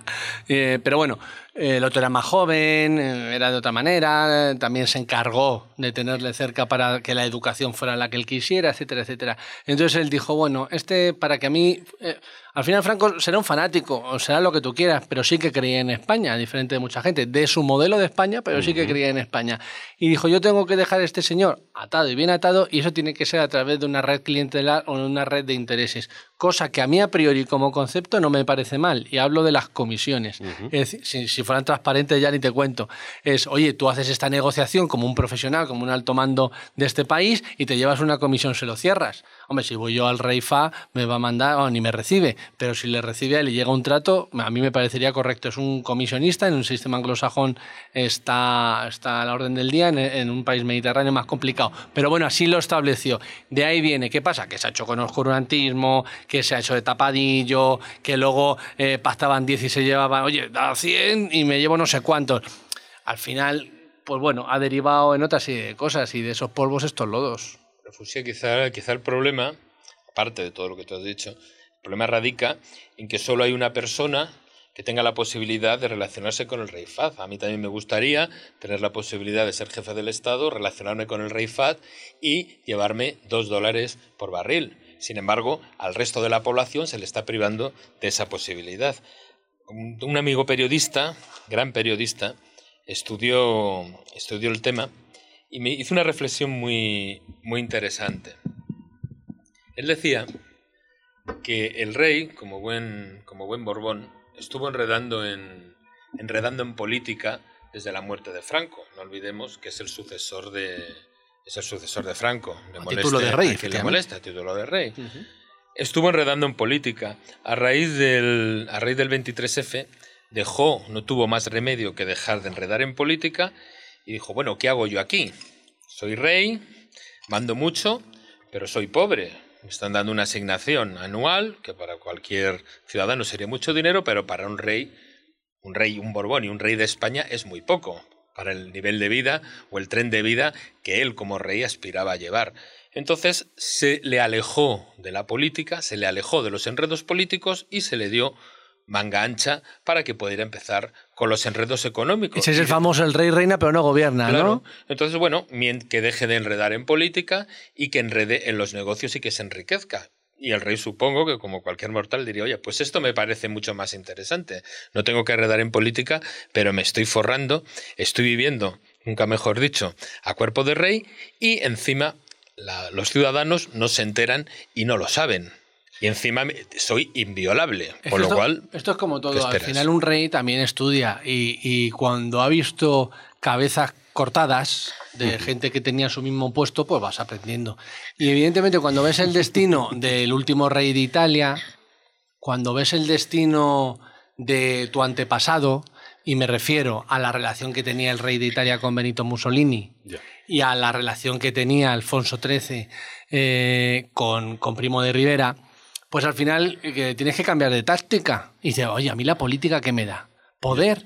¿Me da tal? Y dice, uff, pues vamos a reinar en vez de gobernar. Me quito de líos y me llevo otra serie de cosas, ¿no? Y escucha, y no dudo y, y no pongo en tela de juicio, además estoy convencido de que ha sido así, que ha traído grandes beneficios para España las negociaciones del rey Juan Carlos, ¿eh? Sí, no lo dudo. Para el IBEX 35 seguro. Sobre todo, ya, pero al final redunda de manera indirecta en España. Sí, no, está Voy a romper una, lanza. No, ¿eh? no, no, tienes toda la razón. Está claro que económicamente engrana o engrasa toda esa cadena eh, que no está mal, pero quiero decir, ojalá hubiera sido para empresas públicas, ¿no? Ojalá, es verdad que ojalá no se hubieran privatizado nunca ciertas empresas estratégicas. Yo soy de pensar económicamente en que hay ciertas cosas que es mejor eh, no privatizar y qué pena que no sea de verdad lo que debería de ser. Es Te decir, está escuchando el compañero Manolo, ¿eh? que es anarcocapitalista y va a poner comentarios eh, potentes en el programa. ¿eh? Es, es posible, pero el rey tendría una utilidad eh, fantástica.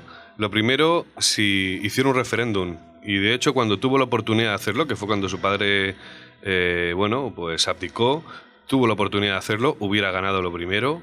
Segundo, eh, si muchas de esas empresas que son públicas o que eran públicas no se hubieran privatizado y así también las privadas les echar un cable cuando, como, bueno, como ocurre, cuando van, eh, digamos, a conseguir contratos como lo que ha pasado con el AVE. Y ahora, ahora introduciremos esto del AVE porque es lo que ha saltado de últimas. Pero quiero decir, todo eso es muy positivo para España y probablemente a la gente le dé exactamente igual. El problema no es ese. El problema es que no sea, eh, digamos, eh, legalizado, es decir, o, está en, eh, o está en una sombra. Nos tenemos que enterar que el rey ha cobrado una comisión de 100 millones de euros o de 10 millones de euros o de 200 o de lo que sea y de repente la gente se rasga las vestiduras cuando lo más normal es que fuera así. Quiero decir, tampoco pasa nada, ¿no?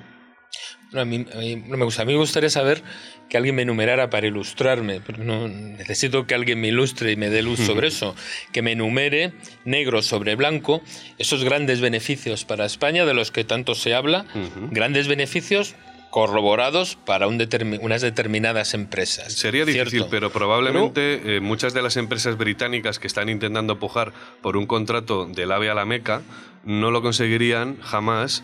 Eh, aunque entrara la reina de Inglaterra, porque en el fondo no dejamos de ser un país del sur, no dejamos de tener un pasado islámico, no dejamos de tener una red, puede ser que sea clientelar, de acuerdo, pero una red de amistades que se ha forjado durante mucho tiempo. No hay que olvidar una cosa, y esto me lo comentó un compañero periodista que viaja habitualmente con la Casa Real, y me dijo, el, rey de Marruecos cuando vea al rey de España, eh, o vea, cuando reciba al presidente del gobierno español, sea Aznar, sea ZP, sea quien sea, Rajoy, sea quien sea, eh, o, sea, o Sánchez, lo, que, lo primero que ve en él es un tipo que va a durar como mucho, como mínimo cuatro años.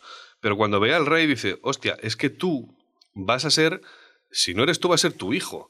Y si le pasa algo a mi hijo, vas a encargarte tú de cuidarle en tu país y viceversa, ¿no? Y esto yo creo que es importante también. Eso, le eso pasa por tratar con el rey de Marruecos. Si, si realmente tratara con personas auténticamente demócratas y libres, se verían como de igual a igual, que eso es lo que hay que. Claro. Lo que no podemos hacer es extender los privilegios de unos pocos. Muy buena esa, me gusta. en- Yo- o sea, es así. Y, si- y- y vuelvo, y bueno, se lo digo también a los oyentes, por favor, que alguien enumere negro sobre blanco de una manera concreta esos grandes beneficios que hemos tenido los ciudadanos por las intermediaciones o los contratos del AVE a la Meca o los otros contratos que se dice en los que ha intervenido el rey, el rey Juan Carlos. Que alguien lo explique negro sobre blanco, porque sí, estaba- están hablando de un billón o 100.000 millones de euros, lo que sea, muy bien, de esa cantidad, ¿cuánto ha ido a parar al bolsillo de los ciudadanos? El prestigio, bueno, el prestigio será para la empresa.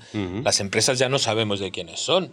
Son de fondos de inversión, son de propietarios desconocidos.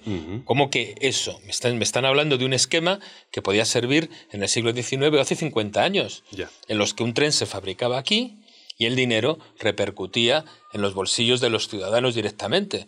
Pero hoy en día, ¿dónde están esas grandes ventajas? Esas grandes ventajas que hemos obtenido desde 1975 por la intermediación del rey. No le quito ningún mérito, solo pido que alguien lo ilustre y lo diga de una manera clara y que lo enumere.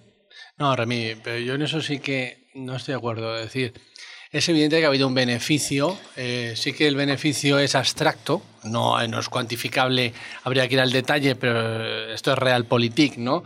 Eh, al final, eh, que se haga el AVE a la Meca y que lo hagan empresas españolas, evidentemente que cada español no recibimos 100 euros, pero bueno, que lo haga una empresa española que luego contrata o que si a poder ser paga sus impuestos en España, pues redunda en España, etcétera, etcétera. Y yo te pongo un ejemplo que a lo mejor sí que es más cuantificable y fuera de la monarquía, pero muy ligado al rey Fa, por ejemplo, Arabia Saudita, que es Marbella.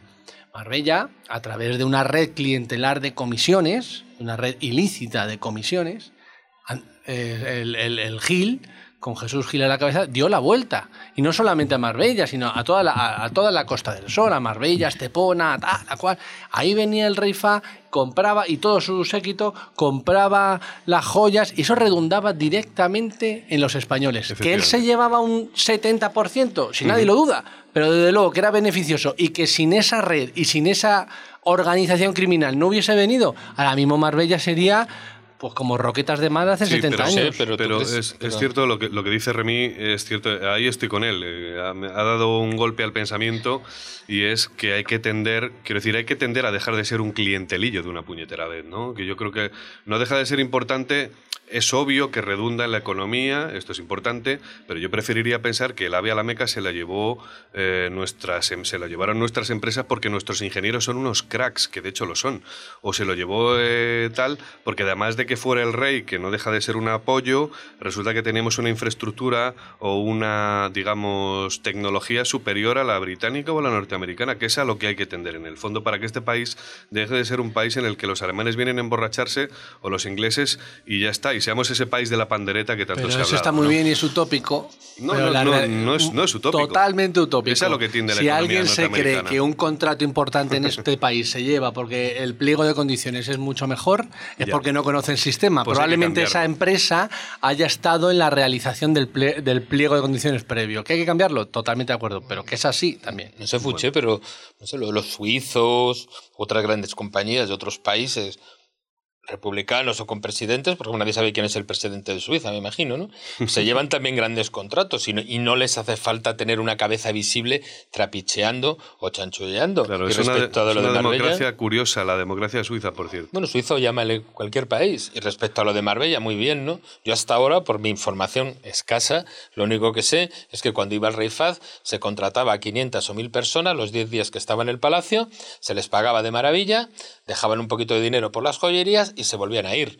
Y si para todo eso hace falta ese volumen, dirás, sí, sí, turismo, promoción internacional. Mira, con esa cantidad de millones de los que se está hablando, se puede hacer una gran promoción internacional sin necesidad Claro. de tener toda esa oscuridad y someter a los españoles a esos engaños. Bueno, antes de pasar de fase en esta tertulia, hay que decir que una vez más estamos grabando en las salas de ensayo Hendrix. De hecho, estarán escuchando de fondo la música. Nuestros contertulios estaban emocionados cuando han oído que estaban tocando abajo y estaba tocando una banda, estaban tocando canciones de los Beatles. Luego creo que de hecho bajaremos a tomar algo con ellos. Pero bueno, eh, lo que hay que decir es que hay que agradecer una vez más a que nos permitan grabar en, en un estudio, en un estudio de grabación, en las salas de ensayo Hendrix, y que si que tenéis un grupo de música y queréis venir a tocar o grabar un disco, este es el sitio adecuado. Y ahora vamos a pasar a otra parte de la tertulia para que nuestra audiencia también refresque y bueno, y entienda otros conceptos de esta historia. Pero antes vamos a poner una canción que yo creo que es súper importante que escuchen porque nos va a introducir lo que vamos a hablar. Tarzán, rey de la selva está hoy Porque alguien ha matado a su elefante preferido. Y por más que reflexiona, no alcanza a comprender de qué puede estar hecho el que mata por placer. Lo siento mucho, me he equivocado. Lo siento mucho, no volverá a ocurrir. Lo siento mucho, me he equivocado. No volverá a ocurrir viajando con sus amantes en una juerga constante consigue desconectarse de su rutina estresante son las ventajas flipantes del cazador de elefantes son las ventajas flipantes del cazador de elefantes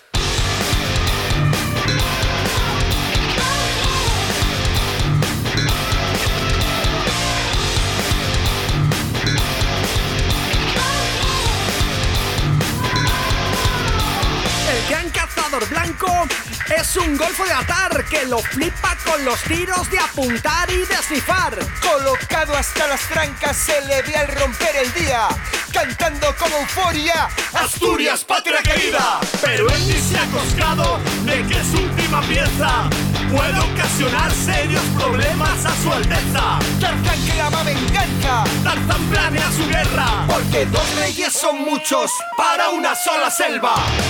Lo siento mucho, me he equivocado. Lo siento mucho, no volverá a ocurrir. Lo siento mucho, me he equivocado. No volverá a ocurrir. Viajando con sus amantes en una juerga constante consigue desconectarse de... Bueno, y he puesto esta canción no por eh, casualidad. Estamos hablando de un tema por el que Defcon 2 se desmarcaba como muchas de sus otras canciones, al igual que otra gente como otros artistas como Pablo Hassel o como el rapero Baltonic.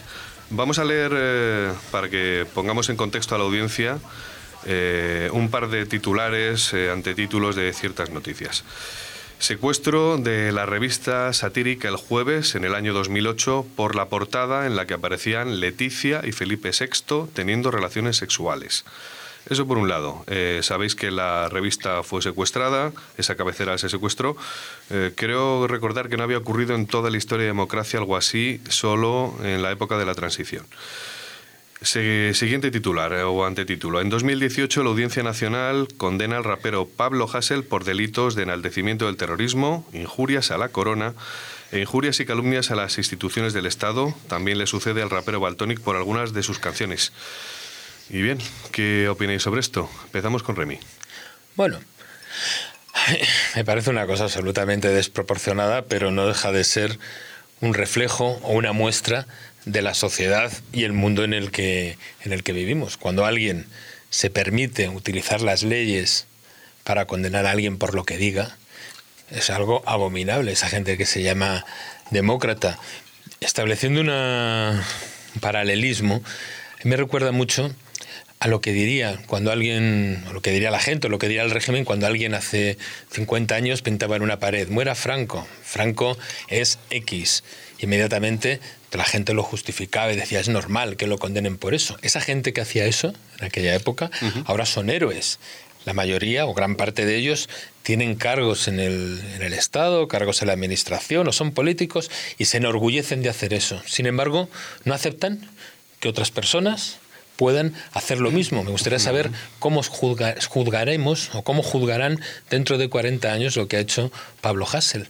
No entiendo por qué esa misma gente que considera justificado el manifestarse libremente contra algo que no les gusta, no admiten que los demás lo hagan. Hay que decir a la audiencia que Remy es, es precisamente abogado y que está especializado en penal, quiero decir que está hablando con elementos de juicio, ¿no?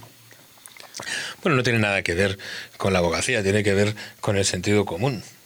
No, tiene nada que ver con eso. Lo que también es abominable es que alguien haga leyes para defenderse. El Estado no necesita que lo defiendan. Esas ofensas, ¿a quién ofenden?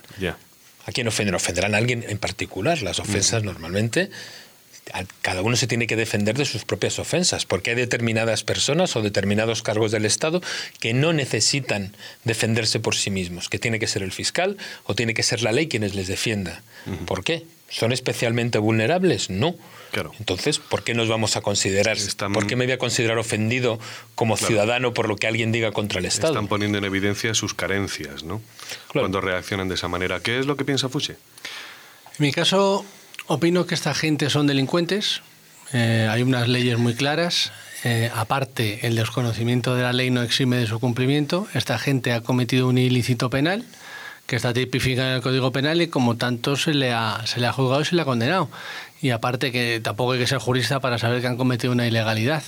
Eh, pero voy más allá, es que la gente que cometía actos terroristas contra, por ejemplo, el equipo que mató al presidente del gobierno Carrero Blanco eran terroristas y la gente que cometía actos terroristas contra el gobierno legítimo de José Bonaparte también eran terroristas. Es decir, son gente que incumplen las, las leyes del momento y como tanto se les, eh, se les tiene que Lo que pasa, Remy, es que estamos hablando de palabras y estamos hablando de dibujos. Es cierto que me parece eh, poco ético como periodista incluso como persona, que una portada de una revista satírica, bueno, pues ponga en la cama a dibujar, me parece, no, poco ético, me parece de poco gusto, ¿no? Que pusieran al rey con Leticia, pero como para ser juzgados o como, pues como para poder entrar en prisión. Y en cuanto a cantantes, me parece aberrante, ¿de acuerdo? Porque es como si de repente, no sé, eh, Goya fuera juzgado por pintar a Fernando VII con una cara de, bueno, pues de, parecía una persona con un cierto retraso, ¿no? Yo, vamos a ver, eh, eso es una opinión y, es correcto, yo puedo tener la mía. Lo que pasa es que volvemos a lo de siempre, son los hechos. Hay unos hechos que están tipificados como delitos, esos son unos hechos que son injurias y calumnias, o bueno, vulneración del honor, etcétera, etcétera, y, está muy claro. Otra cosa es que tú digas, mira, eh, yo soy una persona libre, estoy en contra de este sistema y como tal me quiero revelar Ponemos el ejemplo de William Wallace. William Wallace no se sentía inglés, yo me siento escocés y me alzo contra las leyes legítimas del momento porque creo que es injusto. Correcto. Estás cometiendo una ilegalidad. Correcto. Te asumen las consecuencias. A William Wallace le descuartizaron. ¿Vale? Entonces, esta gente, si se cree que este sistema es un sistema totalmente corrupto, un sistema, eh, etcétera, etcétera, etcétera, pues que asuman las consecuencias, que no me vengan con, con, lloriqueos luego, porque luego esta gente hay que verlas cuando han estado testificando ahí ante los jueces, que entonces no, no, no quería decir eso, la libertad de expresión. No, no, no, perdona. Si tú lo crees y lo dices y que es un elemento de expresión tu canción, Tú lo dices y lo defiendes, con todas las consecuencias, y que se sepa que se está cometiendo un delito. Así lo han hecho y así ha sido juzgado. Pero Fuchi, cada uno es libre de defenderse como estime oportuno. Pero también es muy sorprendente que esas cosas que son tan ofensivas para Su Majestad el Rey y su esposa, esos periodistas que tanto, que tanto critican eso, la opinión pública que tanto critica eso, no tiene ningún empacho en estar constantemente hablando, diciendo que el, rey, que el príncipe Carlos de Inglaterra tiene orejas, que, su, que su esposa es HUSB. Sin embargo, eso no se considera una ofensa. De hecho, no entiendo por qué no hacen una ley que también defienda el derecho al honor de los demás reyes y de las demás personas públicas. De hecho, si te fijas en el caso británico, hay una cosa muy interesante y considero que es una democracia, bueno, no es que consideres que es un hecho, que es una democracia mucho más asentada porque es mucho más vieja, la británica. Pero si nos vamos ahora mismo a Inglaterra, esta misma tarde, esta misma noche o mañana por la mañana y vemos Hyde Park, eh, Hyde Park Corner, y nos damos una vuelta para ello. Vamos a ver a gente subida en una caja, una caja de cartón, una caja de madera, en la que está dando un discurso contra la reina. Y es que hay una ley por la cual si tú estás sin pisar eh, suelo, si tú no estás pisando el suelo del el reino, puedes decir lo que quieras sobre la reina o sobre la monarquía, que no te pasa absolutamente nada. Estos son los speakers de Hyde Park Corner, como digo, que muchas veces hacen unos discursos subidos en una caja porque como están en el aire, fijaos hasta qué punto, esto siempre me resultó divertido, pero considero que eh, los medios de comunicación británicos, eh, para empezar, son una referencia internacional, por supuesto, como periodista bebo de esas fuentes, pero no han dejado de eh, meterse contra la monarquía, eh, no, no les han dolido prendas cuando han tenido que enfrentar ciertos escándalos eh, financieros y cosas similares. Y sin embargo, nosotros siempre, como decía al principio de esta tertulia, los periodistas siempre hemos tenido esa premisa y es, de la monarquía no se habla. Y considero que esto es muy malo para la democracia.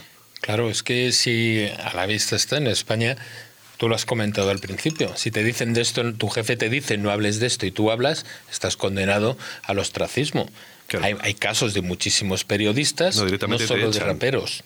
Hay casos de muchísimos periodistas que por decir algo que en un momento dado no ha gustado en las altas esferas del poder, aunque sea una cosa nimia y sin ninguna importancia, al poder, o al poder, el poder tiene nombre, a determinada persona no le ha gustado y esa persona ha sido condenada al ostracismo, lo que implica condenar, condenarla a morirse de hambre y arruinar su carrera y tenemos muchos nombres. a mí eso me parece muy correcto. Digo, pero es que fíjate en Inglaterra y efectivamente parece ser que son mucho más avanzados cuando los speakers saben perfectamente lo que tienen que hacer para decir lo que quieren decir sin incumplir ninguna ley. Debe ser que esta gente, aparte de ser unos delincuentes, es que son un poco tontos.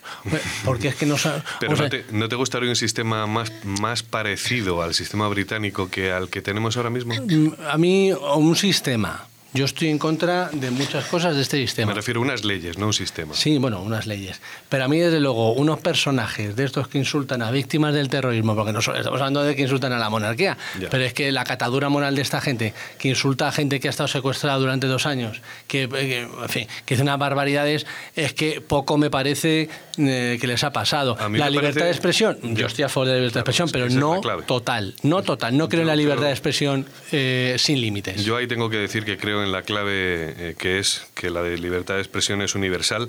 Es cierto que alguien que se mete con las víctimas del terrorismo me parece que tiene una catadura moral bastante baja y, pero considero que mm, si yo fuera víctima del terrorismo, bueno, pues eh, tendría también que aceptar que hay unas reglas democráticas que son para todos y una de ellas es que la libertad de expresión es, es absoluta. Y, no, no, no, es que no es absoluta. Es que en nuestro sistema la libertad de expresión no, es absoluta. Pero que debería serlo o no, ahí no me meto, pero no lo es. Por eso creo que este sistema es mejorable. Vamos a pasar a un vídeo que os tengo preparado para que veáis y luego lo pasamos al completo el expresidente Aznar fue elegido por los españoles. Y exijo, exijo, exijo, un momentín, exijo, exijo ese respeto. Por una razón además, por supuesto, por supuesto. ¿Por qué no te callas? Por favor, no hagamos diálogo. Han tenido tiempo para plantear su posición. Bueno, eh, ya hemos escuchado todos aquella anécdota en la que el rey mm, mandó callar. Es una de sus frases más célebres. Por desgracia para él, la primera es la que hemos oído al principio, que es la de lo siento mucho, me he equivocado, no volverá a ocurrir. La segunda es ¿por qué no te callas? Pero ahora vamos a escuchar qué es lo que ocurrió en aquella cumbre iberoamericana de la que probablemente casi nadie, eh, por no decir muy poca gente, sabe exactamente qué es lo que aconteció antes. Vamos a ver qué es lo que ocurrió y por qué el rey se puso de esta forma. A mí no se me olvida cuando territorio español fue utilizado para bombardear la vivienda de presidente de Libia, Omar Gaddafi, donde asesinaron a la hija de Gaddafi, entre otros. No pudieron asesinar a Gaddafi, pero asesinaron a la hija de Gaddafi. Y eso es reciente, es historia reciente, es historia de la época de la democracia de España ya España democrática, España democrática, ya no estaba Franco, ya habían pasado los pactos de la Moncloa. Y después de eso, ustedes prestándose solicitamente a la política terrorista de los yanquis para bombardear la casa de Café y asesinar niños. Una niña asesinaron ahí. Yo ayer lo dije y lo repito, ese señor es un fascista. Y a veces uno nombra a alguien y se molestan gobiernos de hoy. No, yo no me estoy metiendo con los gobiernos de hoy. Los únicos dos embajadores que llegaron a aplaudir la juramentación del tirano fueron el embajador de Estados Unidos y el entonces embajador de España en Venezuela. Triste y lamentablemente. Aznar sabía del golpe y Aznar apoyó el golpe. Ante este señalamiento y pese a que el presidente Chávez advirtió que no se refería al actual gobierno español, José Luis Rodríguez Zapatero exigió respeto, a lo que Chávez replicó, provocando en la sala la evidente ira del rey. Por supuesto, por supuesto. ¿Por qué no te callas? Vale, y ahora que lo hemos escuchado todos, ¿qué es lo que opináis? ¿Os parece bien que el rey entrara de repente, eh, se, pusiera, se pusiera de la forma que se puso y mandara a callar en una cumbre iberoamericana a un líder internacional elegido por su propio pueblo como era Chávez? Bueno, del, del contenido del vídeo se deduce que estaban hablando, de, estaban hablando de negocios o de algo que solo esas dos partes conocían. Pero con independencia de eso, entiendo que Su Majestad el Rey en esa situación estaba representando al Estado y por ende nos estaba representando a todos. Y realmente yo lo que sentía es que estaba mandando callar a otro jefe de Estado en mi nombre. Ahí me gustaría saber me gustaría haber sabido qué es lo que tenía que decir Chávez. Claro. Porque un jefe de Estado no es quien para mandar a callar a nadie. Fíjate que lo que estaban hablando es, y por lo que ZP un poco intercedió en aquel momento, estaban hablando del golpe de Estado que sufrió Chávez, que se demostró con los años que había sido un golpe instrumentalizado desde Estados Unidos, en, los que, en el que, por cierto, eh, bueno, nuestro expresidente Aznar estaba tan informado como que probablemente debimos de tener algo que ver en todo aquello. Y eso es de lo que estaba hablando Chávez, más seguramente algunas otras cosas que se hablarían en privado y que no salieron ahí. Claro, cuando alguien, cuando alguien vaya a callar a otra persona en público es porque no le interesa o no quiere que el público sepa lo que esa persona va a decir. Pero es que fijaos, es que el rey perdió los papeles de una manera que a nivel eh, diplomacia es impensable. Pongamos en contexto esta historia, cuidado. tiene que ver con lo, a mi entender, también con lo que has hablado antes de, del, del, Parlamento, del intercambio de opiniones con el rey de Marruecos. Lógicamente, un rey, por naturaleza, se siente por encima del resto, porque el resto no dejan de ser ciudadanos corrientes, que están ahí durante una serie de años, que los han elegido y se van a ir. Sin embargo, él no. Él está ahí para siempre. Y está ahí indirectamente por, derecho, por derecho divino. Claro. Entonces, lógicamente, se supone que tiene mayor predicamento, o él lo puede creer, mayor mm. predicamento para mandar a callar a los demás.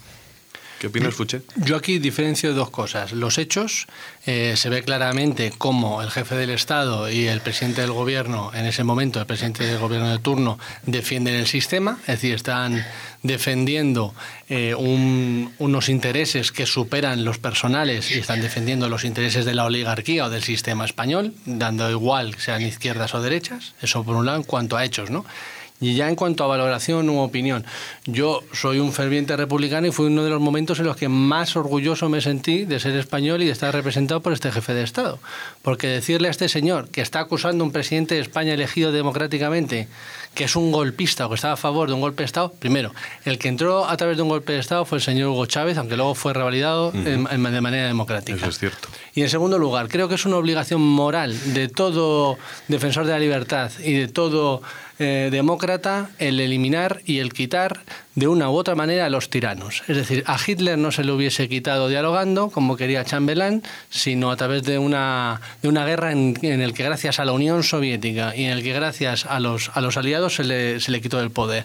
Creo que es una obligación moral quitar a esta, a esta serie de gentuza que lo único que está haciendo es maltratar a su pueblo de una manera eh, cortando la libertad a niveles insospechados, y eso es que se hace de manera continua. Que Pero, ¿qué es lo que hubiera pasado, Fuché, si ¿Mm? de repente Chávez hubiera roto eh, ese orden de diplomacia, ¿no? En el que no, se dicen muchas cosas, pero en realidad el fondo es ninguno o es nada. Y nosotros como país, ¿tú cómo te sientes si como país hubiéramos tenido que ver algo en el golpe de Estado de Venezuela, del que salió afortunadamente airoso Hugo Chávez, para intentar subvertir lo que luego hemos visto que es eh, bueno, la imposición de un régimen chavista, perdón, de un régimen bolivariano, que es cierto que, vale, acepto que ha decaído Venezuela en otra dictadura, de todo, pero eso es otra cosa, de la que hablaremos otro día. Pero tú, ¿cómo te sentirías como ciudadano si supieras que tu país ha, ha instrumentalizado un golpe de Estado? Yo muy orgulloso. Por supuesto. Vamos a ver, nosotros hemos participado en un... Eh, a Saddam Hussein, ¿quién le quitó? Bueno, le quitaron los, los que le pusieron. Efectivamente. Y le ahorcaron los que le pusieron. Efectivamente. Muy mal ponerlo, pero muy bien quitarlo. Hombre, hay, cientos de miles, hay cientos de miles de muertos. Sí, 100.000 ¿eh? kurdos gaseados, sí, efectivamente. Por decir, al final, que esto es un juego de intereses. Eh, volvemos a lo de siempre. O hablamos de princesas y de sueños, o hablamos de realpolitik. Y la, y la realpolitik es la siguiente. Es una también, serie de... También podemos hablar de democracia y de derechos humanos, que no está mal, ¿eh? Sí, eso por supuesto, pero desde luego que nuestro sistema y el sistema sistema europeo y el sistema democrático occidental, por así decirlo, con todas las carencias que son muchísimas, eh, tiene muchísimas más virtudes que el resto de sistemas que son muchísimo más coercitivos con el tema de la libertad. Lo cual significa que no significa que sea mejorable, cuidado. No, no, mejorable es, muchísimo, pero es que creo que estamos en una obligación moral de, hacer. Mira, a mí lo que me parecería mal, si me preguntas, los tratos que tenía Aznar con Gaddafi, y cuando venía aquí Gaddafi, Gaddafi era bueno, se le ponía su jaima y ese tío se había cargado un avión, eso, eso para mí es lo reprochable. Cuando hablamos con Mugabe y tenemos eh, tratos con ellos, o con el rey de Marruecos, o con Irán que está colgando homosexuales, a mí eso es lo que me siente, lo que me siento avergonzado como demócrata y como pues europeo. Es que eso es realpolitik. Eh, claro que es realpolitik, pero al igual que critico esto, no critico lo otro. Ya. Es una cuestión de, defensa de la libertad. pero, pero los, tratos, tú has hablado de nosotros, los, tendrás tú los tratos con Saddam Hussein y con Gaddafi. Yo nunca he tenido tratos ni conozco a nadie que los haya tenido. Esa, esa fusión o esa identificación de nosotros, no, no, nosotros no. Yo no he tenido tratos con esa gente. No no se me puede incluir hablo por mí mismo, no se me puede incluir en ese saco. Y respecto al otro, la apreciación de lo que es democracia o, la o el derecho a intervenir en asuntos de estados. Eso está muy bien regulado en el derecho internacional. ¿Qué nos parecería si hubiera sido lo contrario? Si hubiera sido Chávez el que hubiera dicho, ¿Por qué no te callas? Y Chávez hubiera subvencionado o hubiera promocionado un golpe de Estado en España porque él cree que España es un régimen que no respeta los derechos humanos o que no es democrático. La apreciación de lo ajeno es absolutamente libre.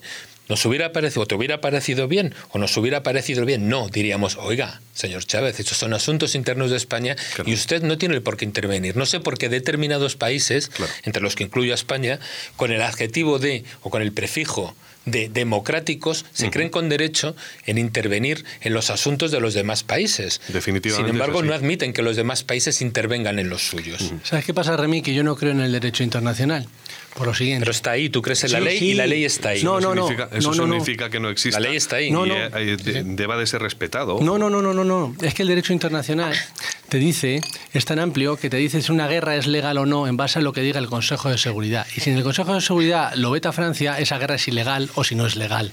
¿Vale? El derecho internacional es el que dice que el juicio de Nuremberg es legal cuando se está juzgando a la gente por, por aplicar una ley que está en vigor en su momento. Montan una ley a posteriori y le juzgan por ello. Eso es el derecho internacional. Bueno, pero cuidado, la guerra de Irak, y perdón que te corte, fue una guerra ilegal, se saltó por los aires el derecho internacional, dinamitaron el derecho internacional. Rumsfeld, eh, que era pues el ministro de Exteriores de, de aquella, eh, con, el, con el gobierno de Bush hijo, ¿no? Eh, se dinamitaron las leyes internacionales, ojo, y esto es muy peligroso, o sea, fue un precedente terrible. bueno, aparte que eso, eso es discutible, pero bueno, acepto el argumento de que... No, no, es un hecho, es un hecho. Bueno, si me dice una guerra ilegal, pues dime una guerra legal. ¿Hay guerras legales e ilegales? Hay intervenciones que son legales. La intervención de las Naciones Unidas, de los cascos azules. Eh, no, no, no, hablo de una intervención militar, ¿no? De las fuerzas de las Naciones Unidas son fuerzas de paz. Eh, bueno, pero es una intervención militar cuando los cascos azules no, entran. Los, no, los cascos azules no intervienen militarmente. Intervendrá la OTAN o interviene una serie de países y luego vienen los cascos azules como elemento de intervención. Tú no ves un, casco azul pegando un tiro, a menos que sea autodefensa. Claro que lo ves. De hecho, en los Balcanes debería de haberse visto y no se vio y pasó lo de Sberrénica. Pero sí que se puede articular, sí que hay ejércitos que son de reacción para evitar que haya de repente un escenario que legalmente está establecido como que es ilegal. En los Balcanes bombardearon, siendo el secretario general Solana, pero no bombardeó la ONU. O sea, bombardearon los países dentro de una alianza y luego vino la ONU en un elemento pacificador. La ONU no tiene un ejército, son los ejércitos de los países miembros. Pero bueno, eh, llevando un elemento superior, es que no existen guerras justas o injustas. La guerra de por sí es una tragedia. Exacto. y entonces la guerra de Afganistán, la que se hizo contra los ayatolás o como se llamaban estos, los talibanes, eso, eso fue una guerra muy legal. Estaban todos de acuerdo, se habían cargado a dos mil personas y cayeron las torres, rapidito, rapidito, una guerra y nadie dijo ni mu. En cambio, la de San Hussein sí o no, no me meto. Voy en, eso, en eso estoy completamente de acuerdo porque además eh, la viví muy de cerca, de hecho la, la viví desde allí y la tragedia fue tremenda. Pero te voy a advertir una cosa, España estuvo en la guerra de Afganistán bajo mandato de Naciones Unidas, no bajo mandato de la OTAN. Eso por un lado. Eh, Inglaterra y Estados Unidos hicieron una coalición bajo el mandato de la OTAN. La del el mandato de Naciones Unidas les daba exactamente igual.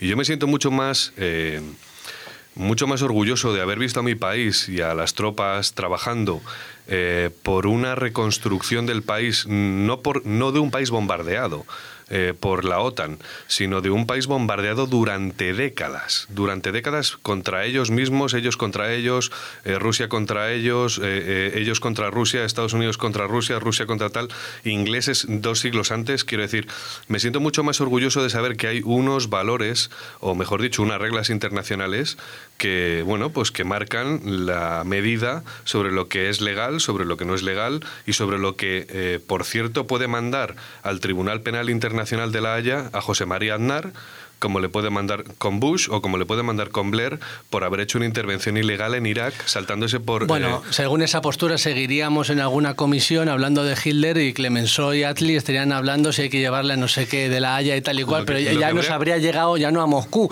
es que habría llegado a Krasnoyarsk. Habría, habría que retomarlo a nivel, eh, a nivel Casa Real. Fijaos un dato, y esto es para la audiencia. Eh, el rey no tiene nada que ver, no tuvo nada que ver en todo esto y no, y no puede opinar. Esto sí que me parece curioso porque es el jefe de las Fuerzas Armadas y sin embargo no tuvo, no tuvo que decir, o sea, ¿cómo, cómo son las leyes en este país, eh, Remy?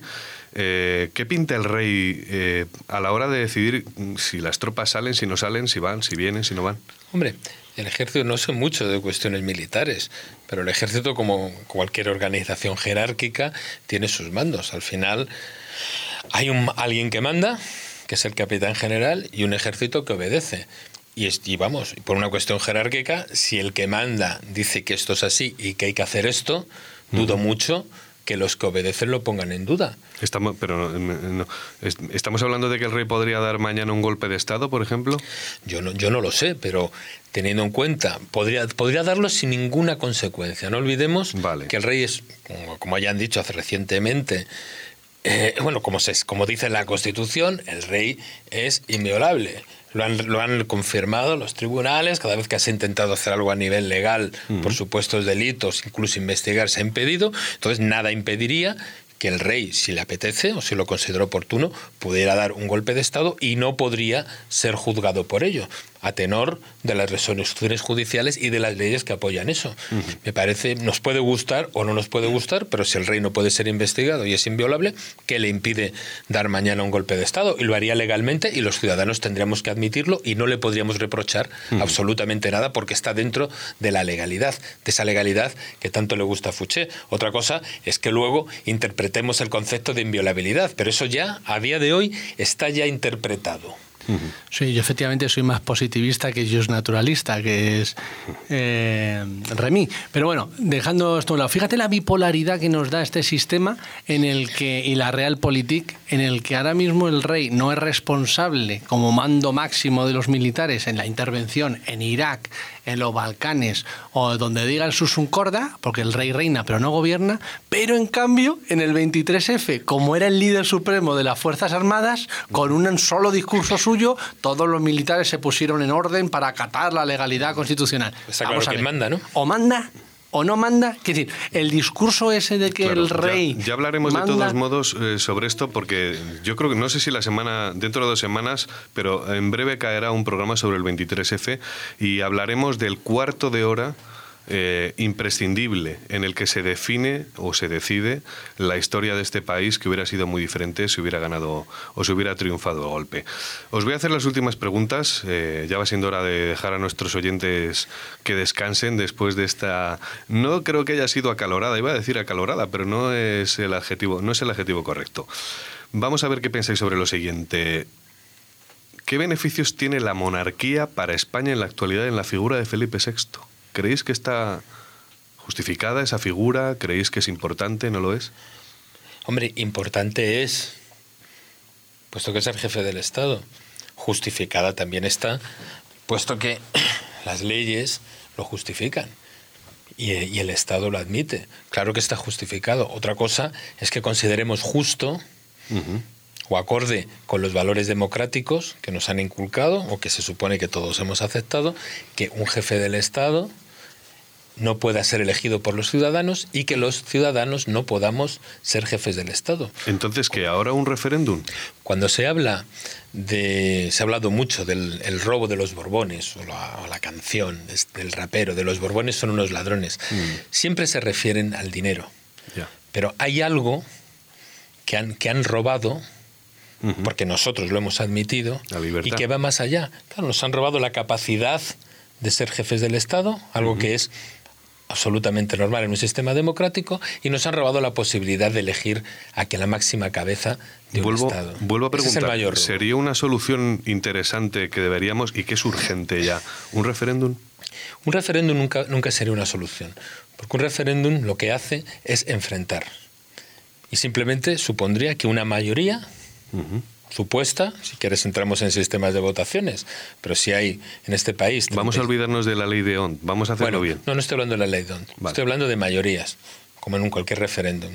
Si hay 37 millones de votantes, 35 los que haya, de los cuales vota el 70%, y de ese 70% un 50, un 60% admite la monarquía o no la admite como sistema de gobierno, al final eh, quedaría en que un grupo de personas, o un Vale. grupo de ciudadanos impondría su criterio sobre el resto. Te propongo una solución. Vamos a hacer como Fidel Castro. Todo el mundo con, con capacidad de voto desde los 18 años en adelante está obligado a votar. Y además por ley. Está obligado a votar. ¿Te parecería un buen referéndum? Tampoco seguiría ocurriendo lo mismo. Un grupo de la población decide se- por el resto. seguría- seguiría imponiendo su criterio sobre el resto. Pero es democrático. Eh, democracia es mucho más que votar, es decir, el, el votar en la amplia gama de partidos legalizados, siendo uno el legalizado, o sea, que decir, la democracia es mucho más que el poder votar. La, la democracia, y en palabras de Trevijano, es eh, evidentemente el poder votar, pero el, también el que haya una separación de poderes y el que haya representación. Es decir, es mucho más allá. Votar, con Franco se votaba y con Hitler también, eso no es democracia.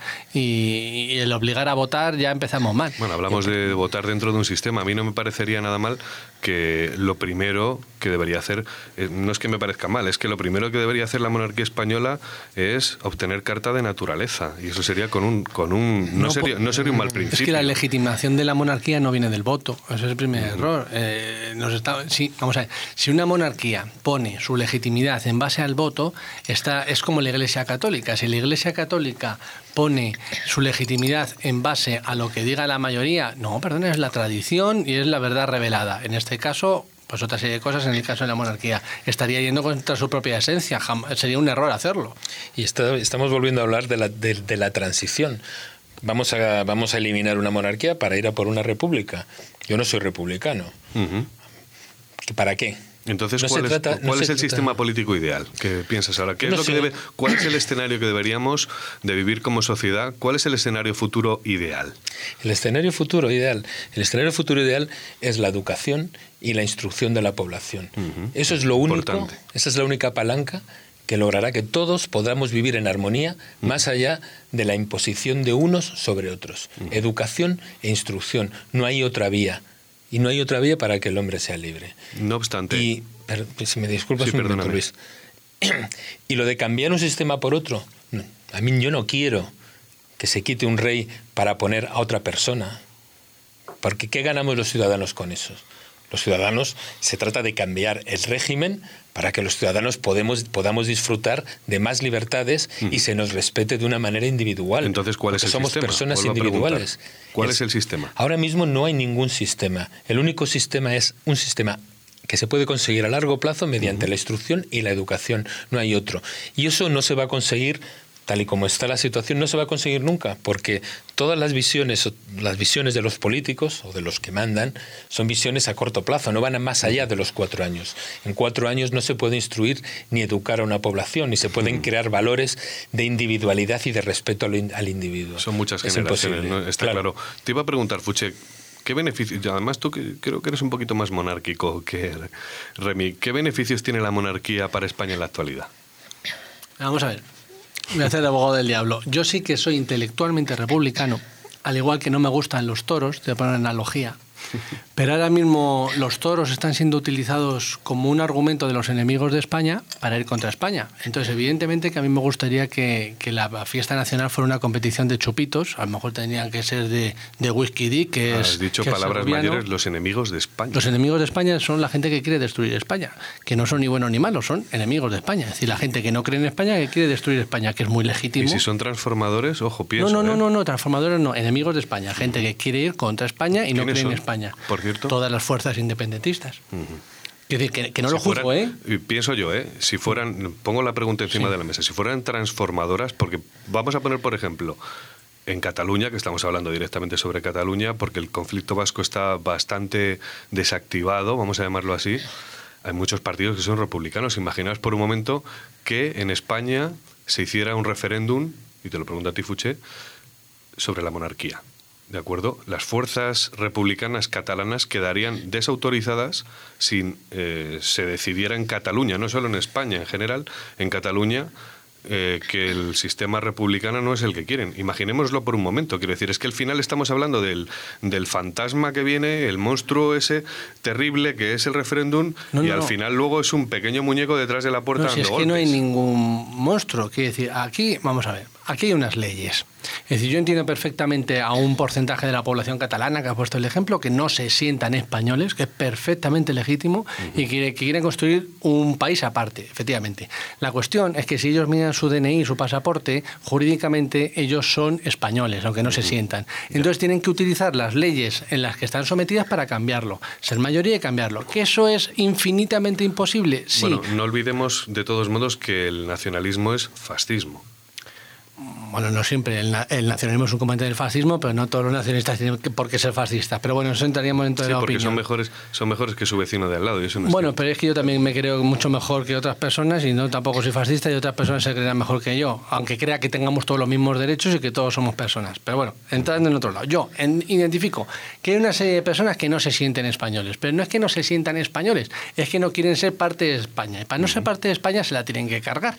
Que es que lo considero hasta legítimo que se quieran cargar España. Ahora tienen que utilizar los métodos democráticos que nos hemos dado para cargársela. O sea que puede ser transformador, eso es a lo que quería ir. No, no, si yo no sé si son transformadores. La cuestión es que y volvemos a poner el ejemplo. Es que el hijo de la gran puta, perdón por la palabra de Hitler, utilizó muy sabiamente todos los arquetipos y todas las, las vericuetos legales para tomar el poder y cargárselo. Pero lo tomó y lo hizo legalmente. Ojo, es que lo hizo legalmente y luego cometió todas las tropelías. Es que eso sería legítimo. el sistema era imperfecto, cuidado. Es que todo sistema es imperfecto. Bueno, pero está mejorado. Es difícil que vuelva a aparecer otro Hitler. Bueno, no, tenemos a Trump. No, no, no, no, no. no te creas que es tan difícil. la, pérdida, la libertad cuesta mucho ganarla, pero perderla en un minutito. Pero bueno, voy más allá. Y lo que decía la analogía con los toros. Es decir, yo no soy taurino, pero como lo está utilizando esta gente, pues creo que no es el momento de abrir el melón, por mucho que me gustase que la fiesta nacional fuera una competición de chupitos. En el tema de la monarquía, yo soy un ferviente y fervoroso republicano, pero creo que ahora mismo no es el momento. No es el momento de abrir ese melón. ¿Por qué? Pues porque conllevaría eh, pues bueno, ciertas casuísticas y ciertas condicionantes que sería mucho peor. Y aparte creo que serían utilizados por, las, por la gente mucho más extremista de todos los sentidos para poder al final pues destruir el sistema un poco de libertades y de prosperidad que tenemos. Pero el habléis de nacionalismos y, y, de extremismos. Yo no creo que los nacionalistas ni los extremismos quieran destruir España. Precisamente España es lo que les da de comer y de lo que se han alimentado durante 40 años. ¿Cómo vas a es como el coronavirus, ¿no? ¿Para qué? ¿Cómo vas a destruir un cuerpo del que vives? Eso es simplemente pues la amenaza o el péndulo o el cuchillo que, que, se esgrime, pero nadie está interesado en hecho, en eso. Y tenemos a la vista, ya que hemos hablado antes del, del 15M, en el momento en que se toca pelo, o se toca poder, todo el mundo se amansa, se domestica y se suaviza. Porque al fin y al cabo, como animales que somos, lo que procuramos es el propio bienestar. Y es muy difícil que alguien, muy poca gente ha sido capaz de sacrificarse por algo en común. Cuando ves el dinero o cuando ves la comida, automáticamente, o cuando tocas el poder en este caso, la persona, las personas ambiciosas, como son la mayoría de, de, los políticos o los que se meten en este sistema, a partir de ese momento ya te amansas, intentas acomodarte. Entre ser nacionalista o ser antisistema y morirme de asco, o, bueno, perdón, y vivir bien con eso, o morirme de asco, yo creo que la mayoría, a la vista está, optan por vivir bien y comprarse sus buenos chalezacos, sus buenos coches, sus buenos choferes y vivir estupendamente. Es lo que han hecho siempre los comunistas. Vamos a terminar con una pequeña maldad, no, nos la vamos a permitir. Es cierto que esto no se ha sabido hasta hace relativamente poco porque los medios de comunicación eh, no se habían hecho eco de ello. Es cierto también que yo lo había oído hace algunos años por algunas personas, bueno, pues que habían estado cercanas al poder, pero cada vez que me hablaban de ello yo no me lo creía. Pensaba que era el típico chascarrillo malévolo. Eh, para, bueno, pues eh, como una injuria ¿no? contra eh, Juan Carlos I. Pero os la voy a preguntar a vosotros. Y bueno, hoy se sabe que esto fue así, que es un hecho, pero ¿qué pasó con el hermano de Juan Carlos I? Bueno, hermano de Juan Pablo, personalmente es algo de lo que en España se ha hablado muy poco. Yo me, yo me enteré, bueno, probablemente mucha gente lo supiera, pero conocimiento general eh, lo hubo cuando el país publicó un artículo, en el país, el país no, perdón, en el, en el periódico del domingo. El diario independiente de la mañana era, ¿no? Eh, sí, el país diario independiente de la mañana, que no era independiente ni era de la mañana, pero bueno. publicó un reportaje sobre eso, mucha gente se, mucha gente se sorprendió y bueno, empezamos a preguntarnos quién era ese chico que alguna vez habíamos visto en alguna, en alguna foto familiar. Lo que ocurrió fue mis fuentes son periodísticas, evidentemente yo no estaba, yo no estaba, no estaba allí ni conozco a nadie que estuviera. Fue que su majestad, bueno, su majestad el rey, en ese momento estaba, estaba jugando con una pistola que era de su padre, don Juan de Borbón, en el, creo que en el despacho de su padre. No sabía, desconocía que la pistola tenía una, una bala y jugando como niño, tendría no sé, creo que eran 14, 15 años, jugando con su hermano pequeño, le apuntó y, y la pistola se disparó, le entró un tiro por la boca y el, y el niño falleció. Su padre, lógicamente, y ya sí que no, aquí no hay reyes, aquí hay padres. Su padre, lógicamente, partido de dolor y totalmente espantado, llevó al, llevó al niño a un hospital, a Lisboa, el niño falleció. En ese momento, según cuenta la prensa, dejó de, dejó de hablar a su hijo, dejó de hablar a su majestad el rey. Vaya trauma que tiene que arrastrar Juan Carlos. Imagínate. Y entonces lo mandó a España con Franco y le hizo jurar cuando, cuando fue al despacho, delante del, del, cadáver de su hermano, le hizo jurar que no lo había hecho de una forma consciente. Una pregunta. sin darse cuenta. ¿El hermano era el primogénito? ¿o no, el hermano era el segundo. Menos mal, porque eso hubiera, si hubiera sido el primogénito, hubiera segundo varón, me refiero. El segundo varón hubiera generado un problema mucho más grave. Si el rey Juan Carlos no hubiera sido el primogénito, hubiera abierto un montón de dudas mayores. Pero, pero sobre eso. Vaya tragedia, por cierto. ¿Sabes lo que pasa? Que ahora lo, lo vemos. Como padre, ¿eh? En esa faceta vemos al rey pero en esa faceta eran niños. Claro. No era un rey, era un niño, era una persona de 15 años. Está claro que eso... Ah, 15 años. Creo que tenía el rey, creo que tenía 15 años en ese momento, ¿no? Su majestad es el rey. Era el, su hermano creo que tenía 9. Yo creo que era igual era un poco más pequeño el rey, puede ser, o es una imagen que yo me No, creo que eran 15, 14, bueno, me da igual. Entonces modos, vaya trauma que lleva arrastrando eh, don Juan Carlos I desde hace bueno, toda la vida. Imagínate, ¿no? Luego las las malas lenguas, me parece una absolutamente desafortunado, se ha llegado a plantear si lo hizo de una manera consciente o inconsciente. Me parece de una bajeza y una villanía absoluta entrar, meter a niños en cuestiones políticas. Me gusta Nadie puede poner eso en duda. Lo que está saliendo aquí después de todo lo que hemos hablado, porque veo que somos personas bastante cuánimes. ¿Qué es lo que opinas tú, Fuche? Yo sobre ese tema lo considero una, una, tragedia, como bien has dicho, una tragedia familiar en la que intervienen menores y desde luego eh, está todo dicho, suscribo las palabras de Remy, pero sí que quiero hacer una, una valoración de que mmm, yo tampoco tengo la edad para poder ser consciente cuando pasó todo esto de una manera adulta y madura, pero por lo que he visto sí que es cierto que no tuvo una repercusión mediática o una explicación mediática amplia en el momento es decir, todos hay, hay, familias como los Kennedy que tienen accidentes y se radiaba casi al directo eh, los accidentes y las tragedias que pasaban, o los Martínez Bordiú, también cercanos a, a la familia Borbón. Y sobre esto, pues ha habido una especie, no decir oscurantismo, pero sí que lo quiero ligar a algo que ha ocurrido con la familia Borbón hasta hace pocos años. Y ha sido, no sé si un pacto tácito, un pacto o no tan tácito, en el que no se hablaba de, las cuestiones privadas de la familia real. Al igual que veíamos escándalo tras escándalo en la familia Windsor o en otras familias de casas reales europeas, en la familia Borbón española no se hablaba. Y llega un punto en el que no es que se hable, sino que es que sale un chorreo que no veas. Entonces, claro, una persona con una visión objetiva, o que intenta hacerlo, dice, ¿qué pasa? Que estos eran buenísimos hasta los años 2000 y en el 2000 empiezan a ser malísimos pues probablemente ni fueran tan malos a partir de 2000 ni eran tan buenos antes del 2000. lo que me hace hilar un poco el comentario que decía yo antes de la botella de gaseosa y el tapón, y al final es que, que, esto está un poco turbio, ¿no? El sistema este que tenemos está un poquito, es un sistema oligárquico en el que cuando interesa sacan unas cosas, cuando no interesa sacan otras y que al final ni todo es blanco ni todo es negro y que es un conjunto de intereses.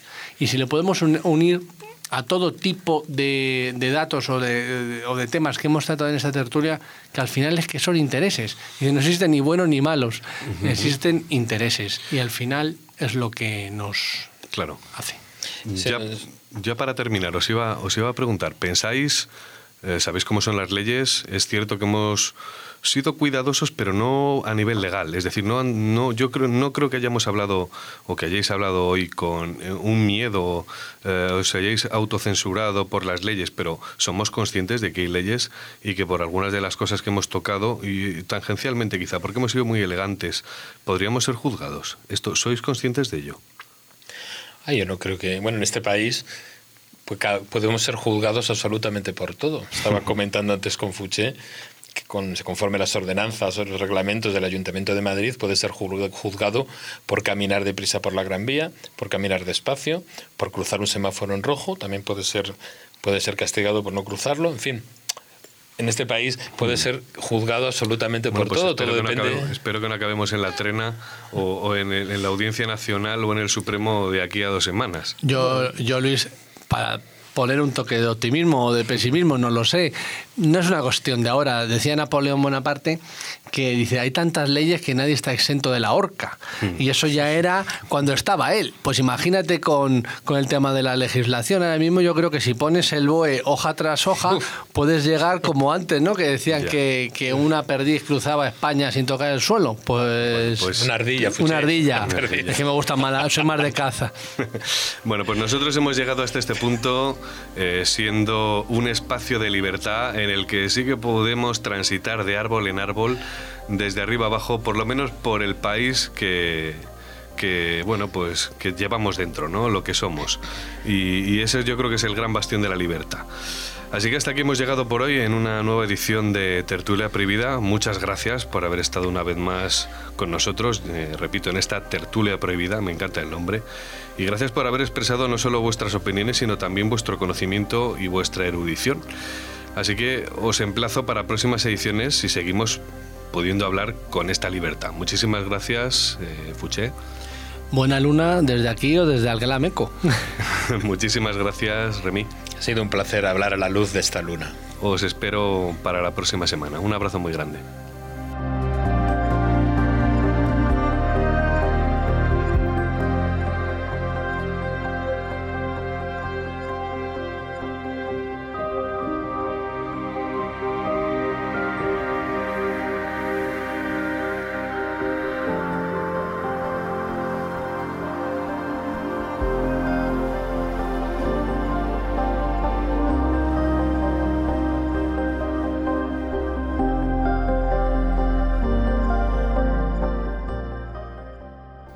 Y hasta aquí hemos llegado por hoy. Soy consciente de que ha sido una tertulia densa, quizá demasiado, nos hemos pasado incluso. Pero al menos espero que hayan descubierto algunas sombras del personaje y de paso les hayamos refrescado algunas de esas etapas de nuestra historia de las que apenas eh, se tocan en la escuela ni se conocen, que son desconocidas y que de hecho es importante refrescarlas porque así es la única forma que tenemos de no repetirlas. Es cierto que no hemos hablado y hemos dejado fuera la actualidad, que es lo que han publicado estas semanas algunos medios que hacían referencia a las cuentas secretas en Suiza y Panamá, así como los entramados empresariales de la corona y sus testaferros. Hay que recordar que todo esto fue destapado por primera vez hace unos años y fue por casualidad mientras investigaban algunas de las tramas de corrupción recientes. Resultó que por accidente apareció el nombre del rey, y ese siniestro personaje asociado llamado Comisario Villarejo.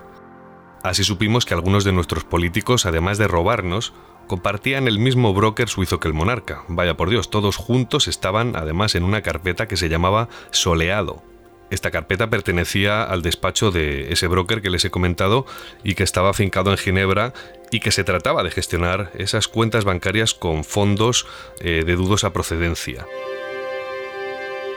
Y hubo alguna que otra instrucción en contra del rey y es verdad que llegaron algunos procesos a los juzgados, pero todo fue sobreseído por una sola razón, y es que el rey es inviolable, y además es inviolable por ley, y por tanto no se le puede juzgar.